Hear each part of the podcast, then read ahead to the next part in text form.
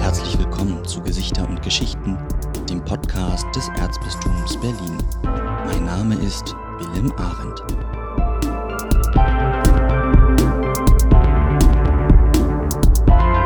Ora et labora. Dieses geflügelte Wort hat wohl jeder schon einmal gehört. Bete und arbeite heißt es. Ausgedacht hat sich das der heilige Benedikt von Nursia. Das war um 540 und er gründete gleich noch einen passenden Orden, die Benediktiner. Bis heute gibt es Menschen, die nach dieser Regel leben, beten und arbeiten. In dieser Episode spreche ich mit der Benediktinerinnenschwester Walburg. Allerdings hieß sie nicht immer so. Sie ist die erste Tochter des gelernten Hufschmieds Heinrich Kledörfer und seiner Frau Gertrud. Ursula, so Walburgs bürgerlicher Name, kam 1934 in Pankow zur Welt und wuchs in Berlin-Weißensee auf. Hören wir ihre Geschichte.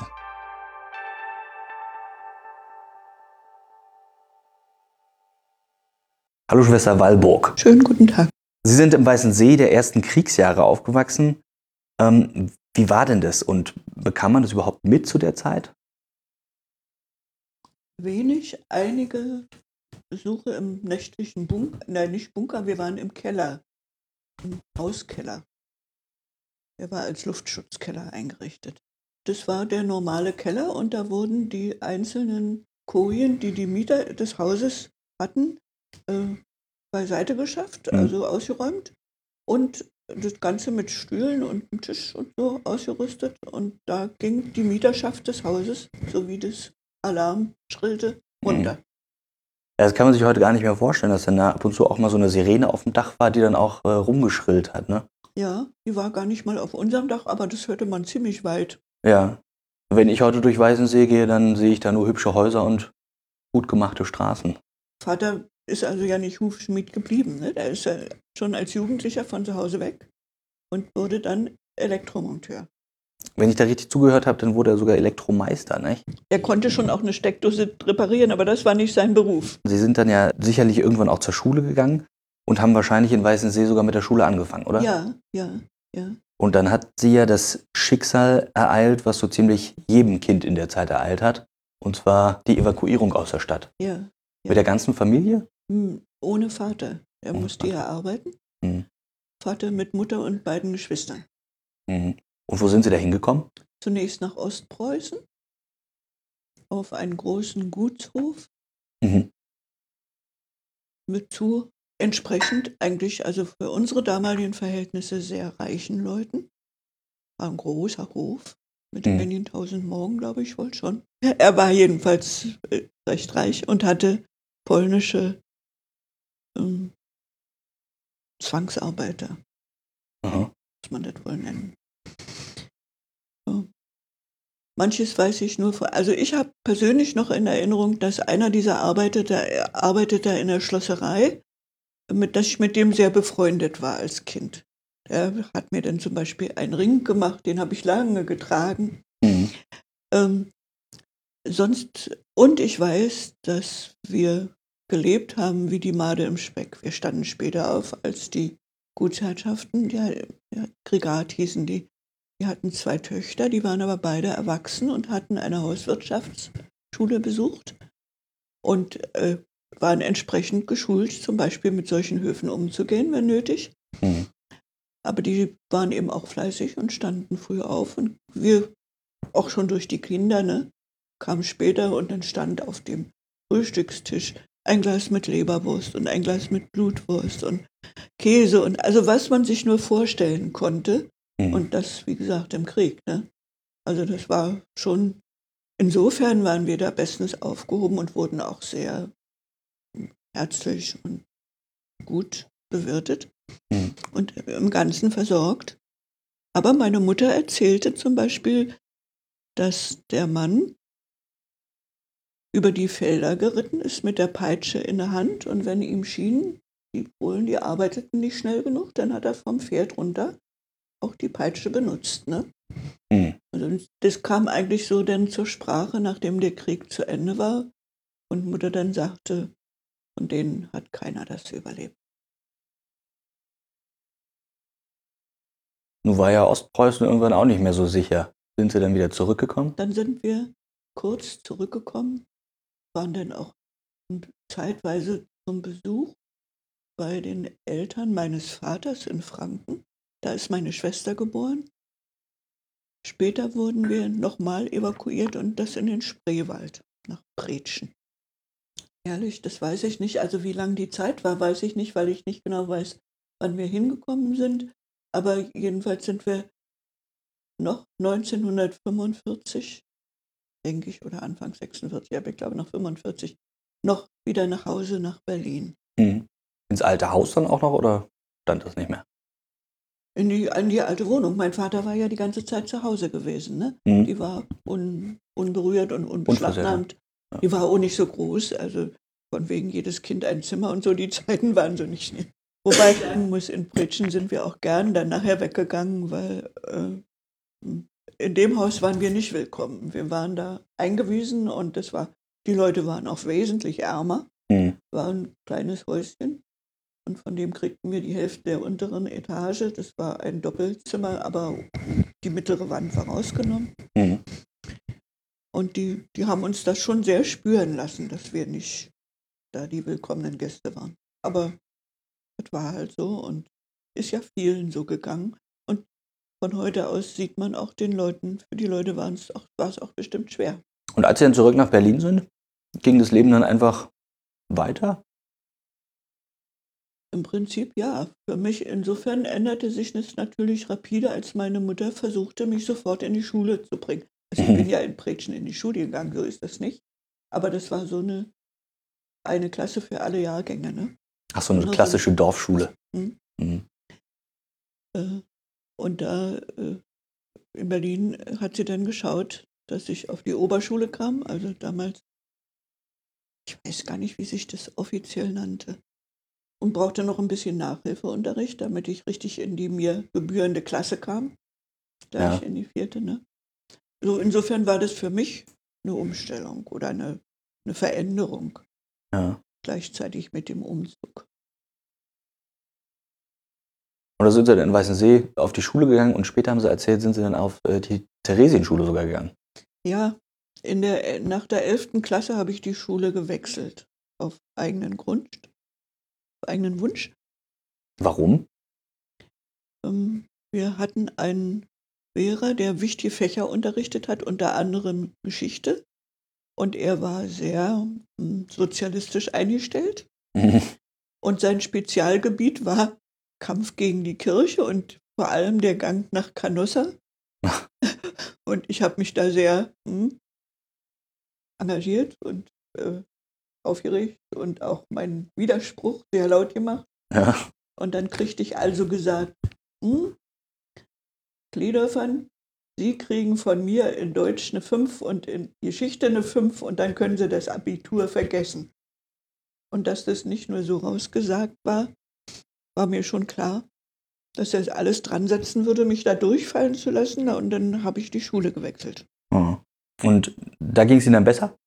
Da ging es mir besser, na klar. Sie war ja nicht, verlangte keine kommunistische Ausrichtung. Wir hatten eine sehr clevere äh, Lehrerin in Gegenwartskunde, hieß das, glaube ich, damals. So, wo man dann auch die Zeitung las, und zwar die kommunistische, und versuchte sich mit dem, was da äh, propagiert wurde, auseinanderzusetzen. Mhm. Und das war sehr, war sehr hilfreich. Die Frau Mhm. war nicht, nicht fanatisch, auch nicht in unserer Richtung fanatisch, Ja. sondern äh, hat wirklich versucht, sachlich da mit zu argumentieren. Und das war schon schön. ja. Das muss dann ja schon mitten in den 50ern auch gewesen sein, ne? Das muss gewesen sein. Ich habe 51. Mhm. Das heißt, Sie haben 52 Abitur gemacht an der Theresienschule. Ja, ja. War das eine neusprachliche Schule oder altsprachlich? Ja, neusprachliches. Und was haben Sie nach dem Abitur gemacht? Also man macht ja Abitur meistens nicht einfach nur so. Heute vielleicht schon, aber damals ja eher nicht. In einer gewissen Weise doch, weil man also mindestens wenn man Christ war und so eingestellt wie ich, wusste, äh, dass man nicht jeden Beruf erlernen konnte oder ergreifen konnte und auch nicht jedes Studium. Insofern war ich zunächst sehr, hm, ich würde mal sagen, auch offen, äh, weil ich bin nicht ein Mensch, der so sehr festgelegt ist. Mhm. Wenn einer Musiker mit Fleisch und Blut ist, äh, muss er Musik studieren, sonst ist sein Leben Ja. unglücklich bis in gewissen Graden. Ne? Mhm. Ähm, ich denke mal, alle Berufe haben äh, interessante Aspekte. Es gibt ganz wenige Berufe, in denen man nichts finden kann, was auch schön ist oder ähm, einen erfüllen kann oder also in irgendeiner Weise einen anspricht. Mhm. Und in jedem Beruf gibt es Routine und lange Strecken, wo man einfach arbeitet. Ja. Und insofern ähm, war das für mich nicht so überaus wichtig. Äh, damals natürlich hatte ich schon auch ähm, Ideale und Vorstellungen, was ich so wollte. Zum Beispiel hätte ich sehr gerne Psychologie studiert. Es war hoffnungslos. Warum? Äh, ja, ich hatte zum Beispiel auf Anregung dieser Lehrerin, habe ich lange Freud gelesen und fand das eigentlich sehr interessant. Ich würde heute sagen, war man gut, ich wüsste nicht, ob ich in dem Beruf heute glücklich bin, Ja.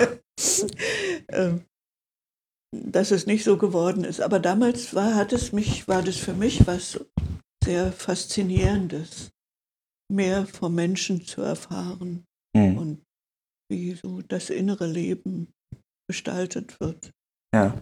von innen und außen gestaltet wird. Aber Sie haben dann nicht Psychologie studiert, sondern was ganz anderes, und Ja, zwar Wirtschaftswissenschaft. Wirtschaftswissenschaften. Das hatte mir im Zuge der vergeblichen Bewerbung, der, hatte man mir das empfohlen oder gesagt, na da wäre noch eine Möglichkeit, da könnte ich mal ankommen.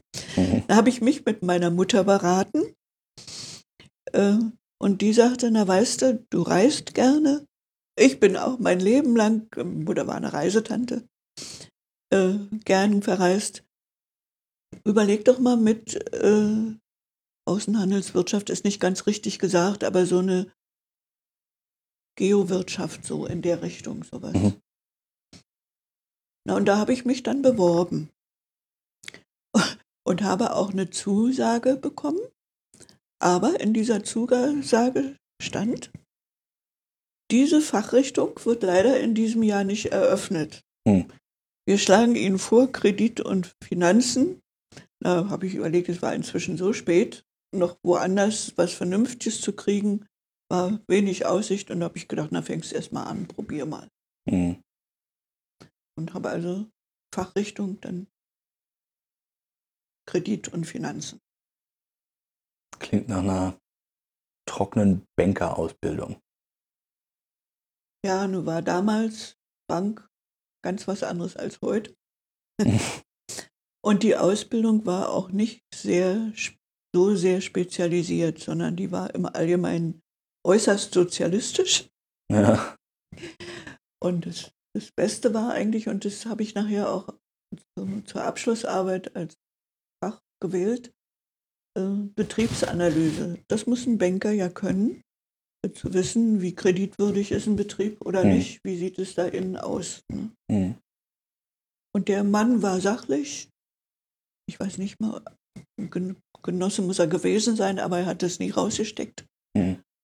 Die Arbeit war ja, nicht gerade viel fantasiereich, aber interessant. Und man wusste, was man zu tun hatte, also keine Phrasen, Phrasen zu dreschen. Ja. Und damit war ich dann eigentlich so vom Unterricht her zufrieden und alles andere, also zum Beispiel äh, Marxismus, Leninismus und sozialistische Ökumene und so eine Sachen, das musste man ja an allen Fakultäten, auch Ja. wenn man Pädagogik oder sonst was studierte. Ne? Rotlichtbestrahlung hieß es im Volksmund, ne? Ja, äh, so hieß es eigentlich nur, wenn es so extra Veranstaltungen in den, in den Betrieben waren, ne, wo dann die Arbeit unterbrochen worden und alle mussten dann dahin. Also gehörte zum Lehrplan dazu. Ja, Mhm. ja. Und wie lange haben Sie das dann studiert? Vier Jahre, von Vier Jahre. 52 bis 56. Und was haben Sie dann mit dem zarten Alter von na, 22 waren sie dann, ne? Was haben sie denn da gemacht? Ist ja so mitten in der Orientierungsphase eigentlich. Ja. Es war der, der Übergang von der Uni zum Berufsleben war sehr schwierig äh, für mich. Ich muss dann vielleicht nochmal zurückkommen auf die Zeit des Studiums. Mhm. Ich war nicht entsprechend, wie es hieß, politisch oder sozi nein, gesellschaftlich organisiert, nannte man das. Also nicht in der FDJ. Mhm. Und es war natürlich an so einer Fakultät, also wäre erstmal eine absolute Ausnahme. Und es war äh, absolut unpassend und nicht gern gesehen. Und man hat dann ein paar Mal versucht, mich dazu zu bringen, in die FDJ einzutreten. Und da ich aber dieses Fach nun nicht aus Liebe erwählt hatte, Ja. habe ich in meinem Herzen immer gedacht, ihr könnt mich ruhig rausschmeißen, das ist mir völlig schnuppe, bei mir nicht. Und so ähnlich habe ich es auch ausgedrückt, äh, dass ich eben auch dann gehen würde, wenn das nicht geht, aber nicht bereit wäre, da ich den Eindruck hätte, das ist alles materialistisch angehaucht und durchgeformt und ich bin halt Christin. Sie haben wohl nach drei Jahren, nach zwei Jahren sowas gedacht, äh, wir schaffen es nicht, die kriegen wir nicht rüber. Und haben mich halbwegs in Ruhe gelassen, wobei ich sagen muss, natürlich wäre ich nach drei Jahren nicht gerne dann exmatrikuliert worden, was ja, Ja. auch die Folge hatte, dass kein sozialistischer Hund mehr einen Knochen von einem fraß. Ne? Mhm. Man war dann, hatte dann seinen Stempel weg. Also wenn es äh, ganz unbedingt gewesen wäre, wären Sie in die FDJ eingetreten oder was? Weiß ich nicht, was ich gemacht hätte. Es war nicht mehr aktuell. Es wurde wieder aktuell nach der schriftlichen Diplomarbeit. Mhm. Da habe ich so eine Betriebsanalyse gemacht in einem fleischverarbeitenden Betrieb Mhm. und die war sehr gut. Und dann war eine längere Pause bis zur schriftlichen, bis zur mündlichen, äh, zum mündlichen Diplom. Und da wurde ich vorgeladen und wurde mir gesagt, ja, ich wüsste ja, die Stellen äh, würden nur über die Universität und das Ministerium vergeben, Also die Arbeitsstellen am Ende. die Arbeitsstellen, ja. Und äh, es wäre wohl klar, ich könnte im Staatsapparat nicht arbeiten. Wozu ich sagen muss, das ist vielleicht nicht selbstverständlich, aber in der DDR gehörten alle Banken, Finanzinstitutionen, Sparkassen, Mhm. war alles Staatsapparat. Ah ja. Äh, Das hieß also, für die Fachrichtung war ich nicht zu gebrauchen. Mhm. Da habe ich gesagt, na, kann- darf ich mir vielleicht ausnahmsweise selber eine Arbeit suchen? Ja, das können Sie machen. Die waren wohl sehr überzeugt, dass ich keine finde. Ich bin dann im Haus der Ministerien in der Leipziger Straße von einem Ministerium zum anderen, immer in die Kaderabteilung gegangen. Was ist eine Kaderabteilung? Das, was heute Personalabteilung ist. Diese Abteilung, allerdings war die Kaderabteilung die am sozialistischsten durchgeformte. Das hätte nie einer Kaderleiter werden können, der nicht Parteigenosse war und darauf achtete, wie wird denn mein Betrieb in sozialistischer Hinsicht abgedeckt und Mhm. durchgeformt. Entsprechend waren das Leute, die von uns meistens sehr gefürchtet waren. Ah ja. Und ja, bin ich also da durch alle Ministerien getigert. Und das Letzte, was noch übrig blieb, wo ich mit Absicht zuletzt hingegangen bin, weil das ein besonders gehätscheltes Gebiet des Staates war, nämlich für Schwerindustrie. Mhm. Und da war eine Frau, Zu der Zeit war Kaderleiterin. die DDR auch tatsächlich noch eines der größten Industrieunternehmen, ne? äh, der größten Industriestaaten. Ja, kann man wohl so sagen. Die Industrie war zwar, zwar marode, aber sie war groß, ja. Mhm. Na, und durch den Handel mit den sozialistischen Ländern, in Anführungsstrichen, ähm, äh, war auch ihre, waren auch ihre Beziehungen weit und man konnte das schön aufblasen. Mhm. Äh, und da hat die freundlich lächelnd, ich habe also meinen Vers immer gesagt, ich wäre nicht würdig, im Staatsapparat zu arbeiten. Und ob, es, ob sie vielleicht für mich arbeiten hätten. Und nach allen anderen Abfuhren sagt diese Dame lächelnd zu mir, aber natürlich haben wir für sie Arbeit. und hat mich in den Betrieb Elektrokeramik verwiesen. Und da bin ich hin, habe mich vorgestellt und es hat dann auch geklappt. Ja. Da habe ich drei Jahre gearbeitet. Das erste Jahr, ich hatte einen sehr guten Kollegen. Die waren so in meiner näheren Umgebung, die waren alle nicht parteipolitisch engagiert. Naja. Und der hat dann gesagt, na wissen Sie, wir machen das mal so. Sie machen erstmal einen Rundgang durch den ganzen Betrieb, damit Sie das alles kennenlernen. Dann ist das erste Jahr und dann schauen wir mal näher. Und dann haben Sie da auch mal so einen Keramikisolator hergestellt, oder was? Ja, ja, ich war auch mal an der Presse, aber nicht lange, also einfach nur mal so ganz kurz. Damit man weiß, was da gemacht wird. Ja, Ja. Aber es ging auch darum, einfach zum Beispiel durch die Ingenieurabteilungen und so zu gehen, ne, dass man die kau verschiedenen kaufmännischen Abteilungen, damit man einfach wusste, wie die ganzen Geschäftsabläufe waren. Und war das so ein typisches ja, Berliner Fabrikunternehmen, was so im Hinterhof war, oder war das schon mehr so auf dem platten Land und eine riesige Anlage? Nee, das war mitten in der Stadt, nämlich in Pankow, nicht weit von der S-Bahn und war im, mitten im Wohngebiet. Hinterhof ist so wohl die richtige Bezeichnung. Mhm. Wie das so früher war, hinten arbeiten, vorne wohnen. Ja, vorne wohnte da niemand, da war noch so ein Stückchen Verwaltung und ein größerer Zufahrt und so, aber ringsrum waren alles Wohnhäuser. Mhm. Ja, war damals üblich, ne? Mhm. Und wie lange waren Sie da? Drei Jahre war ich da. Waren Sie gerne da? Ja.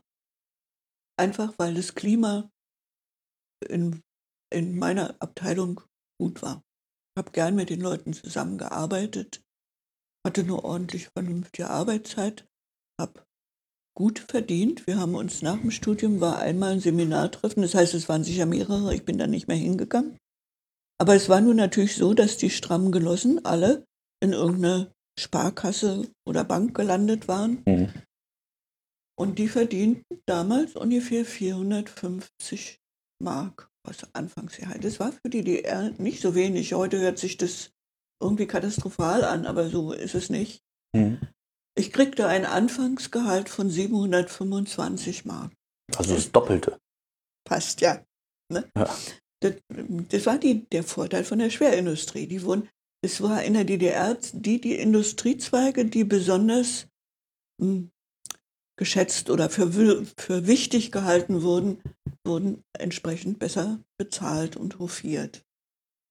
Also Und- doch nicht so mit dem sozialistischen Einheitsmodell. Nee, nee, das war überhaupt kein Einheitsmodell. Jeder Zweig, jedes Ministerium hatte seine eigenen Gehaltsklassen. Aha. Und also zum Beispiel, wenn man in der Lebensmittelindustrie war, nicht, dass etwa Industrie gleich Industrie war und nur die Banken weniger, weil man da sich nicht die Hände dreckig machte oder so, Mhm. sondern da war, gab es beträchtliche Unterschiede. Mhm. Ja, klingt danach. Ja. ja. Also war, Und von daher äh, habe ich für DDR-Verhältnisse viel verdient ja. und war mit der Arbeit zufrieden. Und warum sind Sie denn da weggegangen 1959? Weil äh, ich sicher bin, jemand, der in der Wirtschaft arbeitet, soll nicht auf der ersten Stelle bleiben. Da muss man schon ein bisschen auch Erfahrung sammeln und sehen, wie geht es woanders. Also das, äh, denke ich, trifft auf jeden zu, egal was für ein Wirtschaftssystem, aber dass man ein bisschen mehr Rundumblick hat. Ne? Über den Tellerrand gucken. Nicht betriebsblind werden. Ja. Aber es war dann eine Entscheidung von Ihnen alleine. Ja, ja, absolut. Und dann Die durften hätten mich sehr gern da behalten. Die waren traurig, dass ich gegangen bin. Ja, Tatsache. Ja, ja, es ist, mm, wie gesagt, wir haben gut harmoniert und so. Und dann war, wer, denn, wer dann kommt, weiß man nicht. Ne? Mhm, Stimmt. Und dann durften Sie sich aber schon alleine eine neue Arbeitsstelle suchen oder wurde die wieder ja, da waren zugewiesen? die zwei Jahre um. Da darf man sich, dann durfte man sich alleine bewerben. Und wo haben Sie sich dann beworben? Beim VEB Verbundnetz.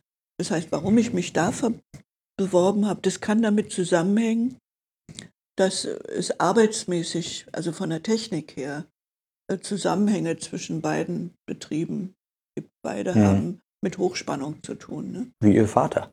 Ja. Äh, wobei Vater bei der BEWAG war. Aber ist egal, ja. Das hatte, war aber reiner Zufall. Ja. Wie gesagt, denn, wie gesagt, Sie haben gehört, wie ich auf diese Schiene gekommen bin. Ne? Da hatte Vaters Beruf überhaupt keinen, kam überhaupt nicht zur Sprache. Ja. Nur insofern, das war einer der Gründe, warum ich da ja überhaupt genommen worden war. Vater als lernender Hufschmied galt als Arbeiter. Und ich war ein Arbeiterkind. Ach so. Das war sehr wichtig, Warum war das wichtig? weil im Sozialismus Arbeiter und Bauern gefördert werden und sie sind die tragende Macht des Staates und alle Hoffnung ruht auf ihnen. Und nun sind Sie in eine ganz andere Richtung gegangen mit dem akademischen Beruf. ja, das macht dann nichts mehr. Hauptsache man, deshalb kriegte ja man den Zuschlag zum Studium. Wenn mein Vater Zahnarzt gewesen wäre, hätte ich ihn bestimmt nicht gekriegt. Ach, Tatsache. Das war, Arbeiterkind war einer der Punkte, die mächtig plus zählten. Hm. Auch beim Studium, wo man also selber dann, aber man hatte dann ja ein sozialistisches Studium, da war das alles ganz anders. Warum sind Sie denn dann nicht da geblieben, sondern haben irgendwann gesagt, ja, ich äh, möchte jetzt irgendwie ins Kloster gehen und mal was ganz anderes machen? Also war das eigentlich nicht, dass ich das so gesagt habe, sondern einmal war ich mit meiner Arbeit als Arbeitsstelle sehr zufrieden. Hm. Mein Leben im Ganzen, kann ich nicht sagen, ich war unzufrieden, aber ich hatte immer das Gefühl, es kann doch nicht alles sein. Dafür willst du eigentlich nicht am Ende gelebt haben. Und dann war ich eigentlich immer kirchlich engagiert, Hm. zunächst in der Jugendarbeit, dann später im Hedwigschor, also dem Gesamtberliner und der Forster noch, nicht den, den jetzigen, Bevor dann geteilt wurde. bevor geteilt wurde, genau. Und auch immer bleibend in, also zum Beispiel im katholischen Akademikerkreis, Huberkreis hieß der damals. Mhm. Und äh, es wurde auch oft angeboten, irgendwelche, ich würde mal sagen, Fortbildung oder so, in dem Sinn, im theologischen oder auch geistlichen Sinn. Und da gab es einen katholisch gewordenen evangelischen Pastor, Mhm. der bot zum Beispiel auch an einen Kurs über Psalmen. Den habe ich mal mitgemacht und daher rührt meine Liebe zu Psalmen. Mhm. Und dann kam ich eines Tages auf seine Annonce in der Kirchenzeitung hin, hier nach Alexanderdorf. Und es gab eine Einführung in die Oster, Kar- und Osterliturgie. Und dabei begegneten einem dann auch ein paar Schwestern, die über, zum Beispiel auch wieder über Psalmen sprachen. Mhm. Und man hörte eben auch hier das Psalmengebet. Das hat mich sehr angesprochen. Ich war dann öfter nochmal so hier ein paar Tage einfach zwischendurch, wenn frei war. Mhm. Habe mir auch dann immer so ein großes, altes, dickes Brevier geben lassen und im Chor ge- mitgebetet, war ja damals alles lateinisch. Ja. Aber es hat mich nicht gestört. Ich konnte damit gut umgehen. Und das, wie gesagt, da habe ich mich sehr angesprochen gefühlt hier von der Atmosphäre, von der Art, die die Schwestern haben und vor allen Dingen von dem Chorgebet. Und ich habe, wie gesagt, das Gefühl ge oder immer, immer stärker das Gefühl gehabt, du hast eine gute Arbeit, du hast viel Geld, hast gute Freunde, eigentlich fehlt dir nichts. Mhm. Aber irgendwo fehlt mir doch was. Das ist irgendwas, was mich nicht ganz erfüllt oder zufrieden sein lässt. Mit Freunden, hm, ja. Aber es war nie so, dass ich gesagt, gedacht hätte, das ist es fürs Leben. Ja. Und dann äh, zum Beispiel auch, weil, weil ich immer dachte, das geht mir gut und besser kann es einem kaum gehen. Ich bin immer noch sehr gern und viel verreist. Und dann hatte ich morgens zur Arbeit ne, eine gute halbe Stunde Straßenbahnfahrt. Mhm. Und wenn ich dann montags in die Straßenbahn stieg, dann war die voll und die Leute waren oh, sauer, dass sie schon wieder arbeiten mussten. Wer kennt das nicht? Grau, lustlos. Und dann habe ich angefangen, in der Straßenbahn das Brevier zu beten. einfach für die Leute, die da mitfahren, aber gar nicht mal zuerst für die Leute auch. Und das war ja der Anlass, aber irgendwo mein, war mein, mein Gedanke und meine innere Bewegung, das ist unmöglich, dass es so einen Straßenwaggon voll Leute gibt und keiner dankt Gott und freut sich. Und das machst du dann hier. Das Aber das war- Brevier haben Sie dann schon leise gebetet, oder? ja. Die Gebetsart war mir auch schon aus der Jugend vertraut. Zum Beispiel wurde bei uns in der Gemeinde an jeden Samstagabend von der Pfarrjugend die Komplett gebetet. Das war Mhm. üblich, habe ich über Jahre gemacht. Ne? Also das, sowas war mir schon immer mal begegnet. Die Komplett ist das Abendgebet. Abendgebet, ja. Oder zum Beispiel auch, äh, ist einer der Punkte, der mich sehr angesprochen hat. Ich war äh, auf der Wanderschaft in Bautzen, äh, da in der Gegend um Bautzen und kam an einem, das muss der 15. August gewesen sein, schließlich rückwirkend aus dem Offizium, kam in Bautzen in die Hauptkirche und die war ja damals noch Bischofssitz des Bistums Dresden-Meißen. Ach echt? Mhm. Und da war das Domkapitel dabei, die Vesper zu singen. Hat mich fasziniert. Habe ich nie vergessen, wie schön das war. Naja, und so kamen dann einige Dinge zusammen. Manches war mir damals nicht bewusst. Also zum Beispiel dieses Gebet in der Straßenbahn. Erst als ich schon Jahre hier war, ist mir eigentlich aufgegangen, dass ich in der Straßenbahn das gemacht habe, was man hier mit seinem Leben macht. Ne? Dazu sind wir da, für die Leute zu beten und Gott zu loben. Genau. Ist sehr äh, kurz jetzt geschlossen, Ja. aber, aber irgendwann, wie gesagt, in dem Moment habe ich das nicht geahnt und nicht gewusst. Ich habe dann schon mit dem Au- Möglichkeit geliebäugelt, in so ein Kloster zu gehen, aber äh, dass das so an der Wurzel steckte, äh, das habe ich richtig begriffen erst hier. Ne? Und so gab Mhm. es manche Punkte, die dann am Ende dazu geführt haben, dass ich hier eingetreten bin. Und ich muss sagen, gar nicht mal gerne und gar nicht mal so äh, mit hundertprozentiger Begeisterung, sondern ich war, nachdem ich nun diesen Gedanken mit mir vier, fünf Jahre rumgetragen habe, war ich dann eigentlich so weit, dass ich sage, du musst probieren, ob es stimmt oder nicht Mhm. stimmt. Ne? Und ich bin an einem Kar-Samstag in die Klausur gekommen, also die Osternacht, so mein erster Gottesdienst, der große. Ja. Und ähm, ich habe geheult. Vorne saß meine Schwester, die hat geheult, hatte mich hergebracht. Man muss bedenken, die Osternacht war ja zu der Zeit noch nicht so, wie wir sie heute nach dem Konzil kennen, nicht? Die war ja noch ein bisschen Hier war- symbolischer. Hier war die schon so, äh, also weitgehend mehr so als draußen, war anders. Mhm. Hm. Und ja, aber äh, wie gesagt, der, der Abschied war schwer, aber ich habe in dem Moment, wo ich drin war, wo ich den ersten Tag hier verlebt habe, habe ich gewusst, ja, das ist es. Hm. Und das hat mich auch nicht verlassen. Aber wie kommt man denn auf die Idee, 1963, so kurz nach dem Mauerbau auch noch, in ein Kloster einzutreten, was auch noch in der DDR ist? Das, dieses Kloster kannte ich vor dem Mauerbau und habe mir dann auch ein paar andere angeschaut. Mit einer Freundin, die ist übrigens nachher in Marienthal eingetreten. Ach ja. Äh, aber ich habe, der, der Probst, der stand da, wie wir uns verabschiedeten und sagte dann zu uns beiden, na, wenn ihr dann kommt, dann fangen wir ganz neu an. Und da habe ich innerlich gesagt, mit mir nicht. Also Sie haben richtig so eine, so eine Rundreise durch Klöster gemacht, oder was? Ja, das war nicht eine Reise, so viel Zeit hatte man ja nicht und äh, man musste sich das auch immer erst überlegen und nochmal durch den Kopf gehen lassen und so. Aber jedenfalls war ich in mehreren Klöstern, in, Mhm. in Tutzing, in Frauenchiemsee, Marienthal, Marienstern war ich erst später mal.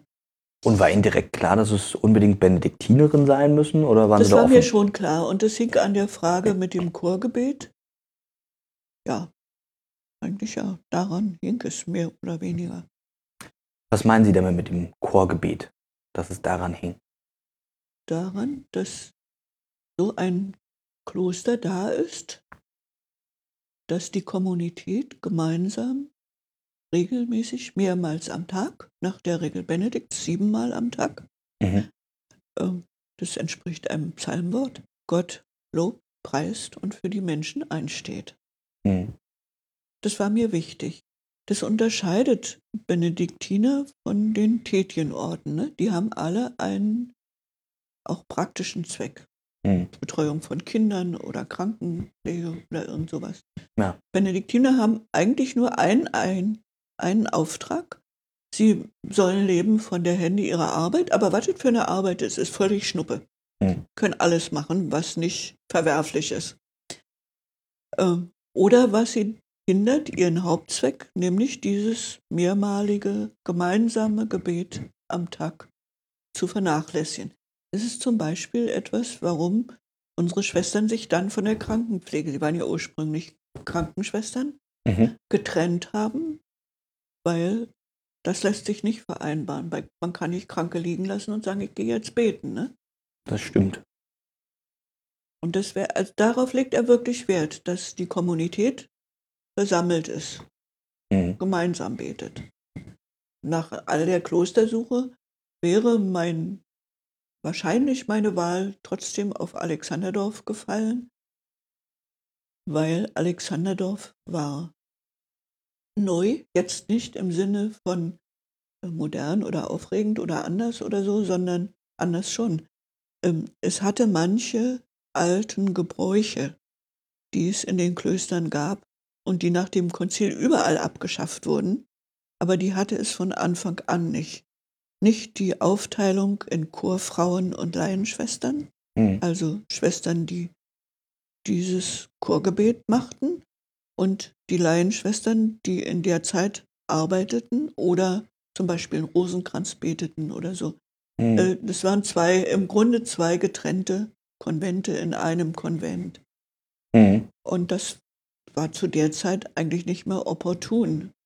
Aber es war für Klöster, die so gelebt haben, Jahrzehnte und Jahrhunderte lang, sehr schwer, das abzubauen. Also wenn man sich ein Konvent vorstellte, die waren damals zum Teil sehr groß. Der Stella hatte, glaube ich, 140 Mann- Fra- mehr Frauen. Äh, 140. und man sich vorstellt, davon sind vielleicht hm, 60 äh, Chorfrauen und 80 Laienschwestern. Und die haben in ihrem ganzen Klosterleben nicht zusammen gebetet, nicht zusammen gegessen, nicht zusammen Erzählrunden gemacht.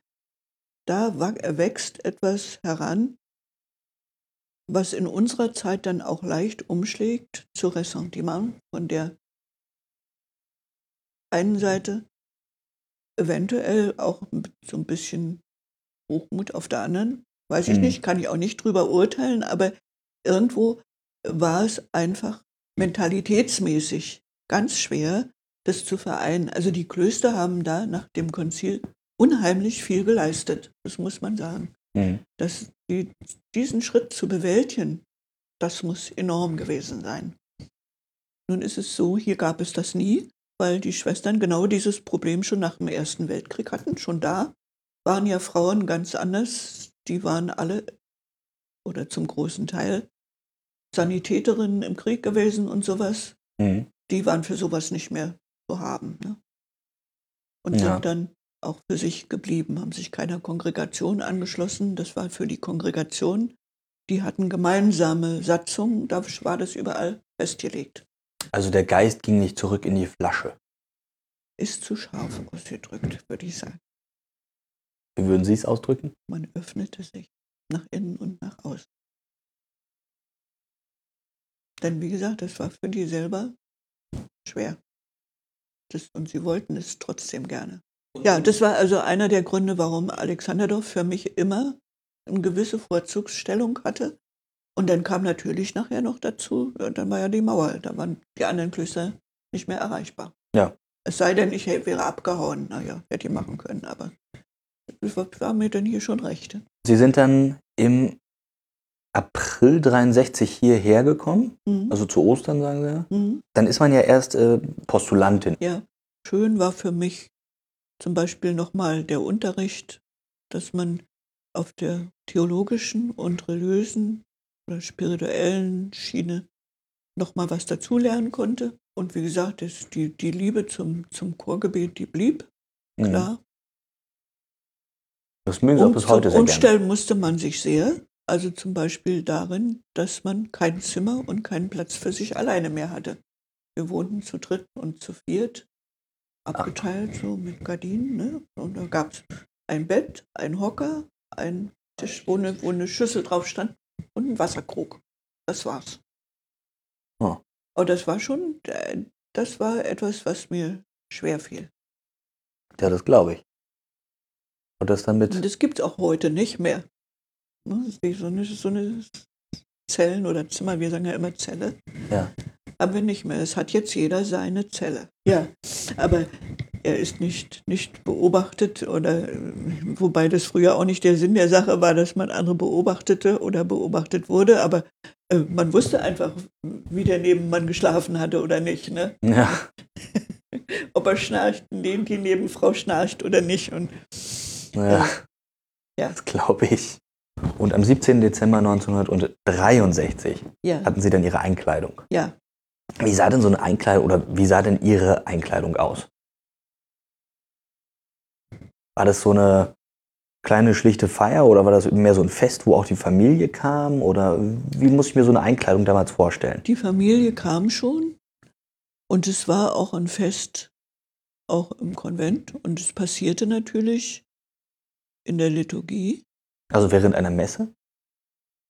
Das überlege ich gerade. Ich glaube, das war schon damals in der Vesper.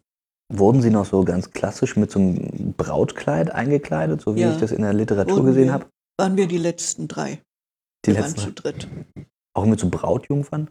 Nee, nee, die gab es schon nicht mehr. Die gab es nicht mehr. Oder muss man jetzt. Also sie sind quasi alle so Bräute Christi gewesen damals. Oder was Ja. war das für ein Symbol? Das war das Symbol, genau. Ja, ja. Sie haben sich mit der Kirche verheiratet. Mit der Kirche nicht, aber mit Christus, wenn man das denn so sagen will. Das wird man heute alles nicht mehr so sagen. Ne? Ja. Es gibt auch, gibt auch sehr verschiedene Arten, sich an Christus zu binden oder zu ihm zu gehören für eine Schwester. Es gibt dieses Wort von der Braut Christi und es ist in Ordnung und das wird auch sicherlich von vielen gelebt und jeder hat etwas davon, sagen wir mal so. Mhm. Aber es gibt ja auch dieses Bild, ich bin die Magd des Herrn. ja, Das schließt sich nicht ganz aus, wie man an Maria vielleicht sehen kann. definitiv. Äh, aber es ist beides sehr unterschiedlich ausgeprägt bei den verschiedenen Personen. Ne? Das ist eine Frage im inneren Bereich, wie sich im, das im Lauf der Jahre dann austariert oder die eine oder andere bringt es vielleicht auch gleich mit. Dann sind Sie also Novizin geworden und haben erstmal diesen weißen Schleier bekommen, richtig? Ja, ja. Was haben Sie denn da gefühlt, als Sie dann plötzlich nicht mehr in Ihrer normalen Kleidung waren, sondern dann eben diesen Habit bekommen haben und den Schleier? Eingehüllt. Ich habe mich eigentlich gut gefühlt. Irgendwie eingeborgen. Also Sie gehörten jetzt äh, quasi so richtig dazu? Na, davon war ich noch nicht so überzeugt. Da muss der Konvent auch zustimmen und darüber wird abgestimmt. Aber äh, es ging in, bei diesem Eingeborgensein auch nicht um die Gemeinschaft, sondern wirklich um Gott. Da hatte ich das Gefühl, in Gott eingeborgen zu sein. Und waren Sie dann auch gleich in irgendwelche Arbeiten eingebunden? Also Ora et Labora ist ja groß geschrieben bei Na, Benediktiner. gearbeitet haben wir vom ersten Tag an äh, und waren aber zu der Zeit noch nicht fest an irgendeiner Stelle, Hm. sondern immer nur vorübergehend. Äh, Man wechselte und sollte möglichst viel von den verschiedenen Werkstätten kennenlernen. Einmal das an die Schwestern bei der Arbeit kennenlernen, das spielte sicherlich auch eine Rolle. Hm. Die hat man damals aber nicht so gesehen. Aber auch damit man selber kennenlernte, was im Kloster alles so ansteht und nachher ein gewisses Einfühlungsvermögen hat, auch für die Schwestern, wo es ihnen wie geht. Ne? Also Sie hatten alle so verschiedene Arbeitsstellen und waren mehr oder weniger so ein Springer. So Aushilfe. Ja, na, es war nicht ganz, Springer hört sich hektisch an, mal hier, mal da, sondern man war vier Wochen da und dann sechs Wochen Ja. da und dann mal einen Monat woanders. Hm. So, manchmal auch länger. Damals gab es ja auch noch Viehzucht und Ackerbau, oder? Ja, als ich eintrat, gab Ackerbau schon nicht mehr. Eigentlich müsste es noch gegeben haben. Wir hatten das Land aber verpachtet. Wir hatten nur noch ein Stück Land außerhalb. Das können Sie sich anschauen. Und da war noch ein Stück Gartenbau. Da gab, wurden zum Beispiel Gurken geerntet und sowas. Mhm. Also, und wir haben hier einen großen Garten. Nicht? Gartenarbeit haben wir viel gemacht. Aber die, die, sonst die Landwirtschaft war weg. Und Vieh hatten wir aber noch. Kühe, ein Pferd, Hühner, Schweine. Alles, was man so braucht. Ja. War das dann wirklich so eine Selbstversorgung oder hat man das verkauft? Verkauft hat man es nicht, dazu war es viel zu wenig. Es war hauptsächlich Selbstversorgung. Wann hatten Sie denn Ihre erste Profess? Die war zwei Jahre später. Also am 17. Dezember 95. Was ändert sich denn dann? Man verspricht das Leben im Kloster nach der Regel Benedikts und in dieser Gemeinschaft für drei Jahre. Ziemlich zu Anfang, glaube ich, muss das gewesen sein. Da wurde ich Gastschwester. Was macht denn so eine Gastschwester? Sie versorgt das Gästehaus vom Reinigen und Aufräumen bis zur Betreuung der Gäste, soweit die nötig ist, also mit irgendwelchen Extradiensten. Also zu Anfang hatte ja noch jedes, jedes Zimmer ein, ein eisernes Öfchen. Dann haben wir noch die Kohlen geholt und immer schön geheizt und so. Klingt nach einer sehr anstrengenden Arbeit. Hm, kann man schon sagen. Das der Anfang war ja auch die Fußböden, die ganze Hausarbeit war damals anders als heute. Wir haben unheimlich viel gebohnert. Und, hm, naja. Ja, aber auch eben sich kümmern, wenn bei den Gästen Gesprächsbedarf war, sie Fragen hatten oder äh, Trost brauchten oder Hilfe. Oder, Mhm. hm. Und auch zum Beispiel Einführung für die Liturgie. Ja. Ja, und man war halt da, so, so weit und so viel man für sie gebraucht wurde, aber wir waren auch zu zweit. Dann waren aber Doppelstockbetten, die hatten wir mal vom Caritasverband bekommen, ausgesprochen für diese Arbeit. Äh, und Kinderbetten, die wir dann aufstellten. Und dann haben also eventuell vier Personen, Eltern und zwei Kinder oder vier, fünf Kinder in einem Zimmer gewohnt, ne? Mhm. damit wir die dann mehrere Familien unterbringen Was haben die denn hier gemacht? Einkehrtage, Exerzitien? Nee, die haben hier Ferien gemacht. Und, und zwar kamen die immer in Zeiten, wenn auch Schulferien waren, Mhm. ähm, um mit den Kindern in einem Umfeld zu sein, das sie mal aus der sozialistischen Schule wegnahm und nicht gleich wieder in sozialistische Ferienlager verschleppte, weil es für die Reisemöglichkeiten vom FDGB, also von der Gewerkschaft, die verteilte das. Ähm, Da gab es Doppelzimmer und mal ein Dreibettzimmer und ganz selten mal ein Vierbettzimmer. Aber es war eigentlich beabsichtigt, dass die Kinder in die staatlichen Ferienlager gingen. Und da waren sie dann so ein Gegenpol. Genau. Und haben sie halt immer versucht, anders unterzukommen. Wir waren sicher nicht die Einzigen in der DDR, aber jedenfalls waren wir schon sicher einer der größten Ferienorte in dieser Art. Ne? Warum haben Sie denn dann aufgehört, Gastschwester zu sein? Warum haben Sie denn dann irgendwann aufgehört, Gastschwester zu sein? Nach äh, gut 20 Jahren. In den 80, Ende der 80er Jahre, also noch zu DDR-Zeiten, Mhm. war unsere Bibliothekarin gestorben und äh, ich wurde gefragt, ob ich die Bibliothek übernehmen würde. Und da ich außer Gastschwester auch seit Konzils, seit dem Konzil das Stundengebet für uns neu geordnet habe und erste Kantorin war, das heißt zuständig für den gesamten liturgischen Gesang in der Kirche. Und ich hatte Unterricht, habe Unterricht gegeben in, bei den jungen Schwestern. Das waren damals noch so in den, waren mehrere Jahre, da ändert sich das ja, je nachdem, wie sie Profess machen. Ne? Ja. Das waren damals noch, saßen so vor, vor mir so sechs, acht junge Schwestern. Und was haben Sie denen so beigebracht? Äh, Liturgie und Choral. Also auch so ein bisschen Latein lernen und Nee, Latein lief extra. aber extra. Nur, nur die ausgesprochene liturgische Bildung. Also zum Beispiel, ähm, wie werden die einzelnen Feste gestaltet, warum, wo kommen sie her, welchen Ursprung haben sie. Hm. feiert man sie und so. Und da habe ich gesagt, das ist mir dann zu viel. Ich kann die Bibliothek nicht auch noch übernehmen. Und da ich inzwischen ja dann auch alt genug war, habe ich gesagt, wird mir auch dann nachher körperlich zu schwer mit der Putzerei und so. Hm. Da hat man dann gesagt, ja gut, dann übernimm die Bibliothek und die Gäste, Amt geben wir weiter. Also Sie sind dann in die Bibliothek gewechselt? Ja, Aber das mussten Sie ja auch erstmal irgendwie lernen, oder? Also ich meine, so Bibliothek, wenn ich in Bibliotheken gehe, dann ist das immer ganz schön kompliziert. Da hat man dann doch, irgendwelche ich kannte. Bibliotheken als Benutzerin, mehr nicht. Ja. Das ist ja schon mal ein Vorteil. Ja, ja, ja, ähm, aber er reicht doch nicht ganz.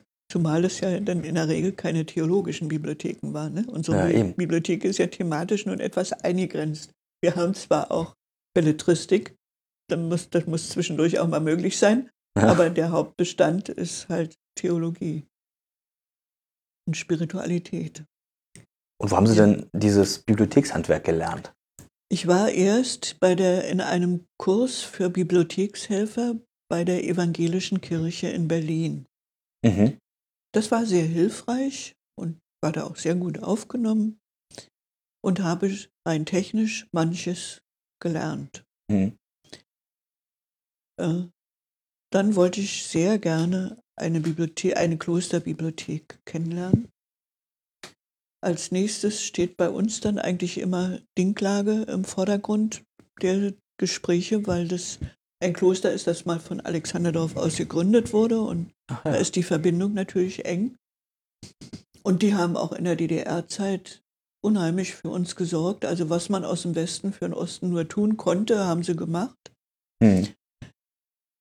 Und haben uns auch manchmal besucht, beziehungsweise Schwestern sind dahin gefahren, weil angeblich da ihre Schwester wohnte oder ihre Cousine oder äh, bei uns äh, die Tante 80 wurde oder sowas. Sie sagen angeblich, also da wurde so ein bisschen getrickst. Das wurde, ja, die, diese Verbindungen waren alle frei erfunden, denn wir waren ja nicht, äh, das, sowas kommt sehr selten vor.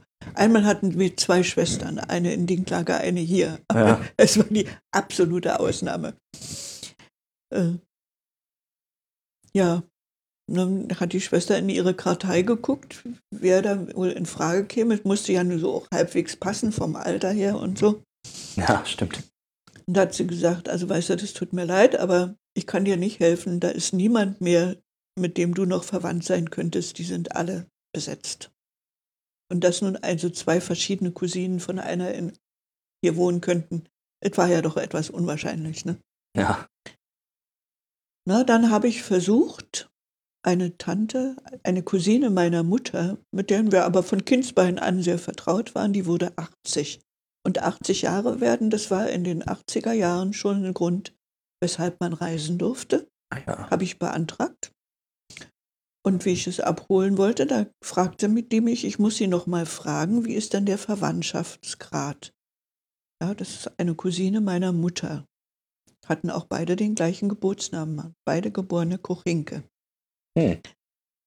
Äh, ja, aber dies, das Verwandtschaftsverhältnis ist nicht, das reicht nicht aus. Wir, die Papiere können Sie nicht bekommen. Hm. Da war ich wieder platt.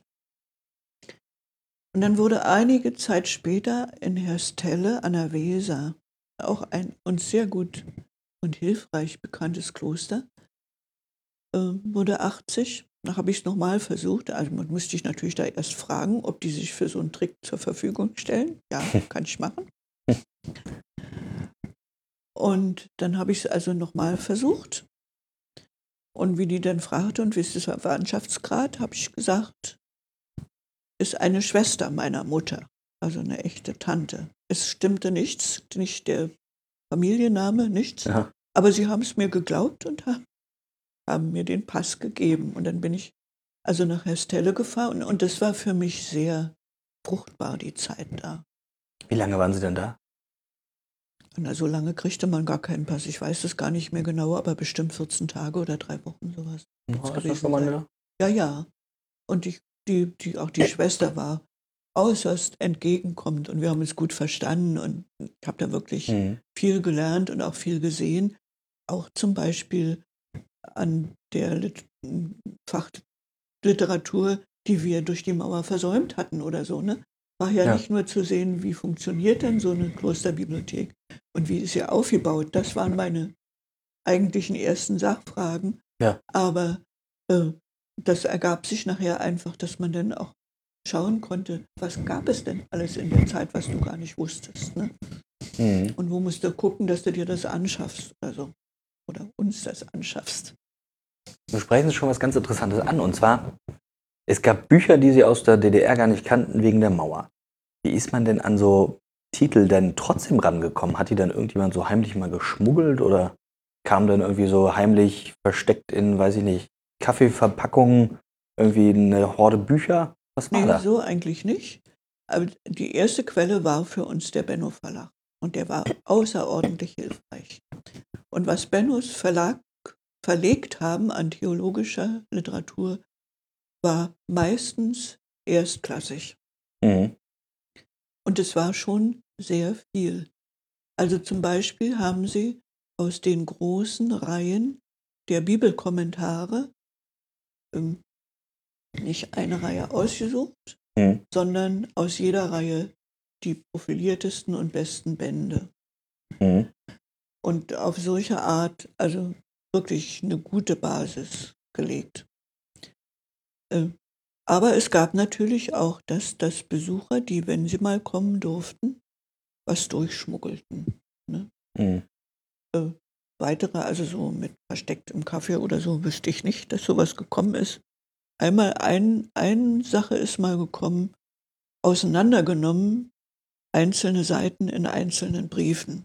Aber das lässt sich natürlich nicht sehr gut vervielfältigen. Hm, Stelle ich mir sehr mühsam und aufwendig vor. Ja, ja. so ein Buch Und in einzelne Seiten. Auch, ne? auch wenn das Porto damals noch nicht so teuer war wie heute, aber Ja, trotzdem. mhm. Also hunderte Seiten da irgendwie mit der Post verschicken. Man konnte wahrscheinlich auch nicht einfach so mehrere Seiten reintun, oder? ja, ja, das konnte man schon. Also das nach Möglichkeit nicht über das normale, die, die Höchstgrenze vom Briefgewicht, Ah. aber ähm, konnte schon mehr sein. Na ja, gut. Aber trotzdem sehr aufwendig. Ja. Wahrscheinlich auch sehr aufwendig, das dann am Ende wieder zusammenzumachen.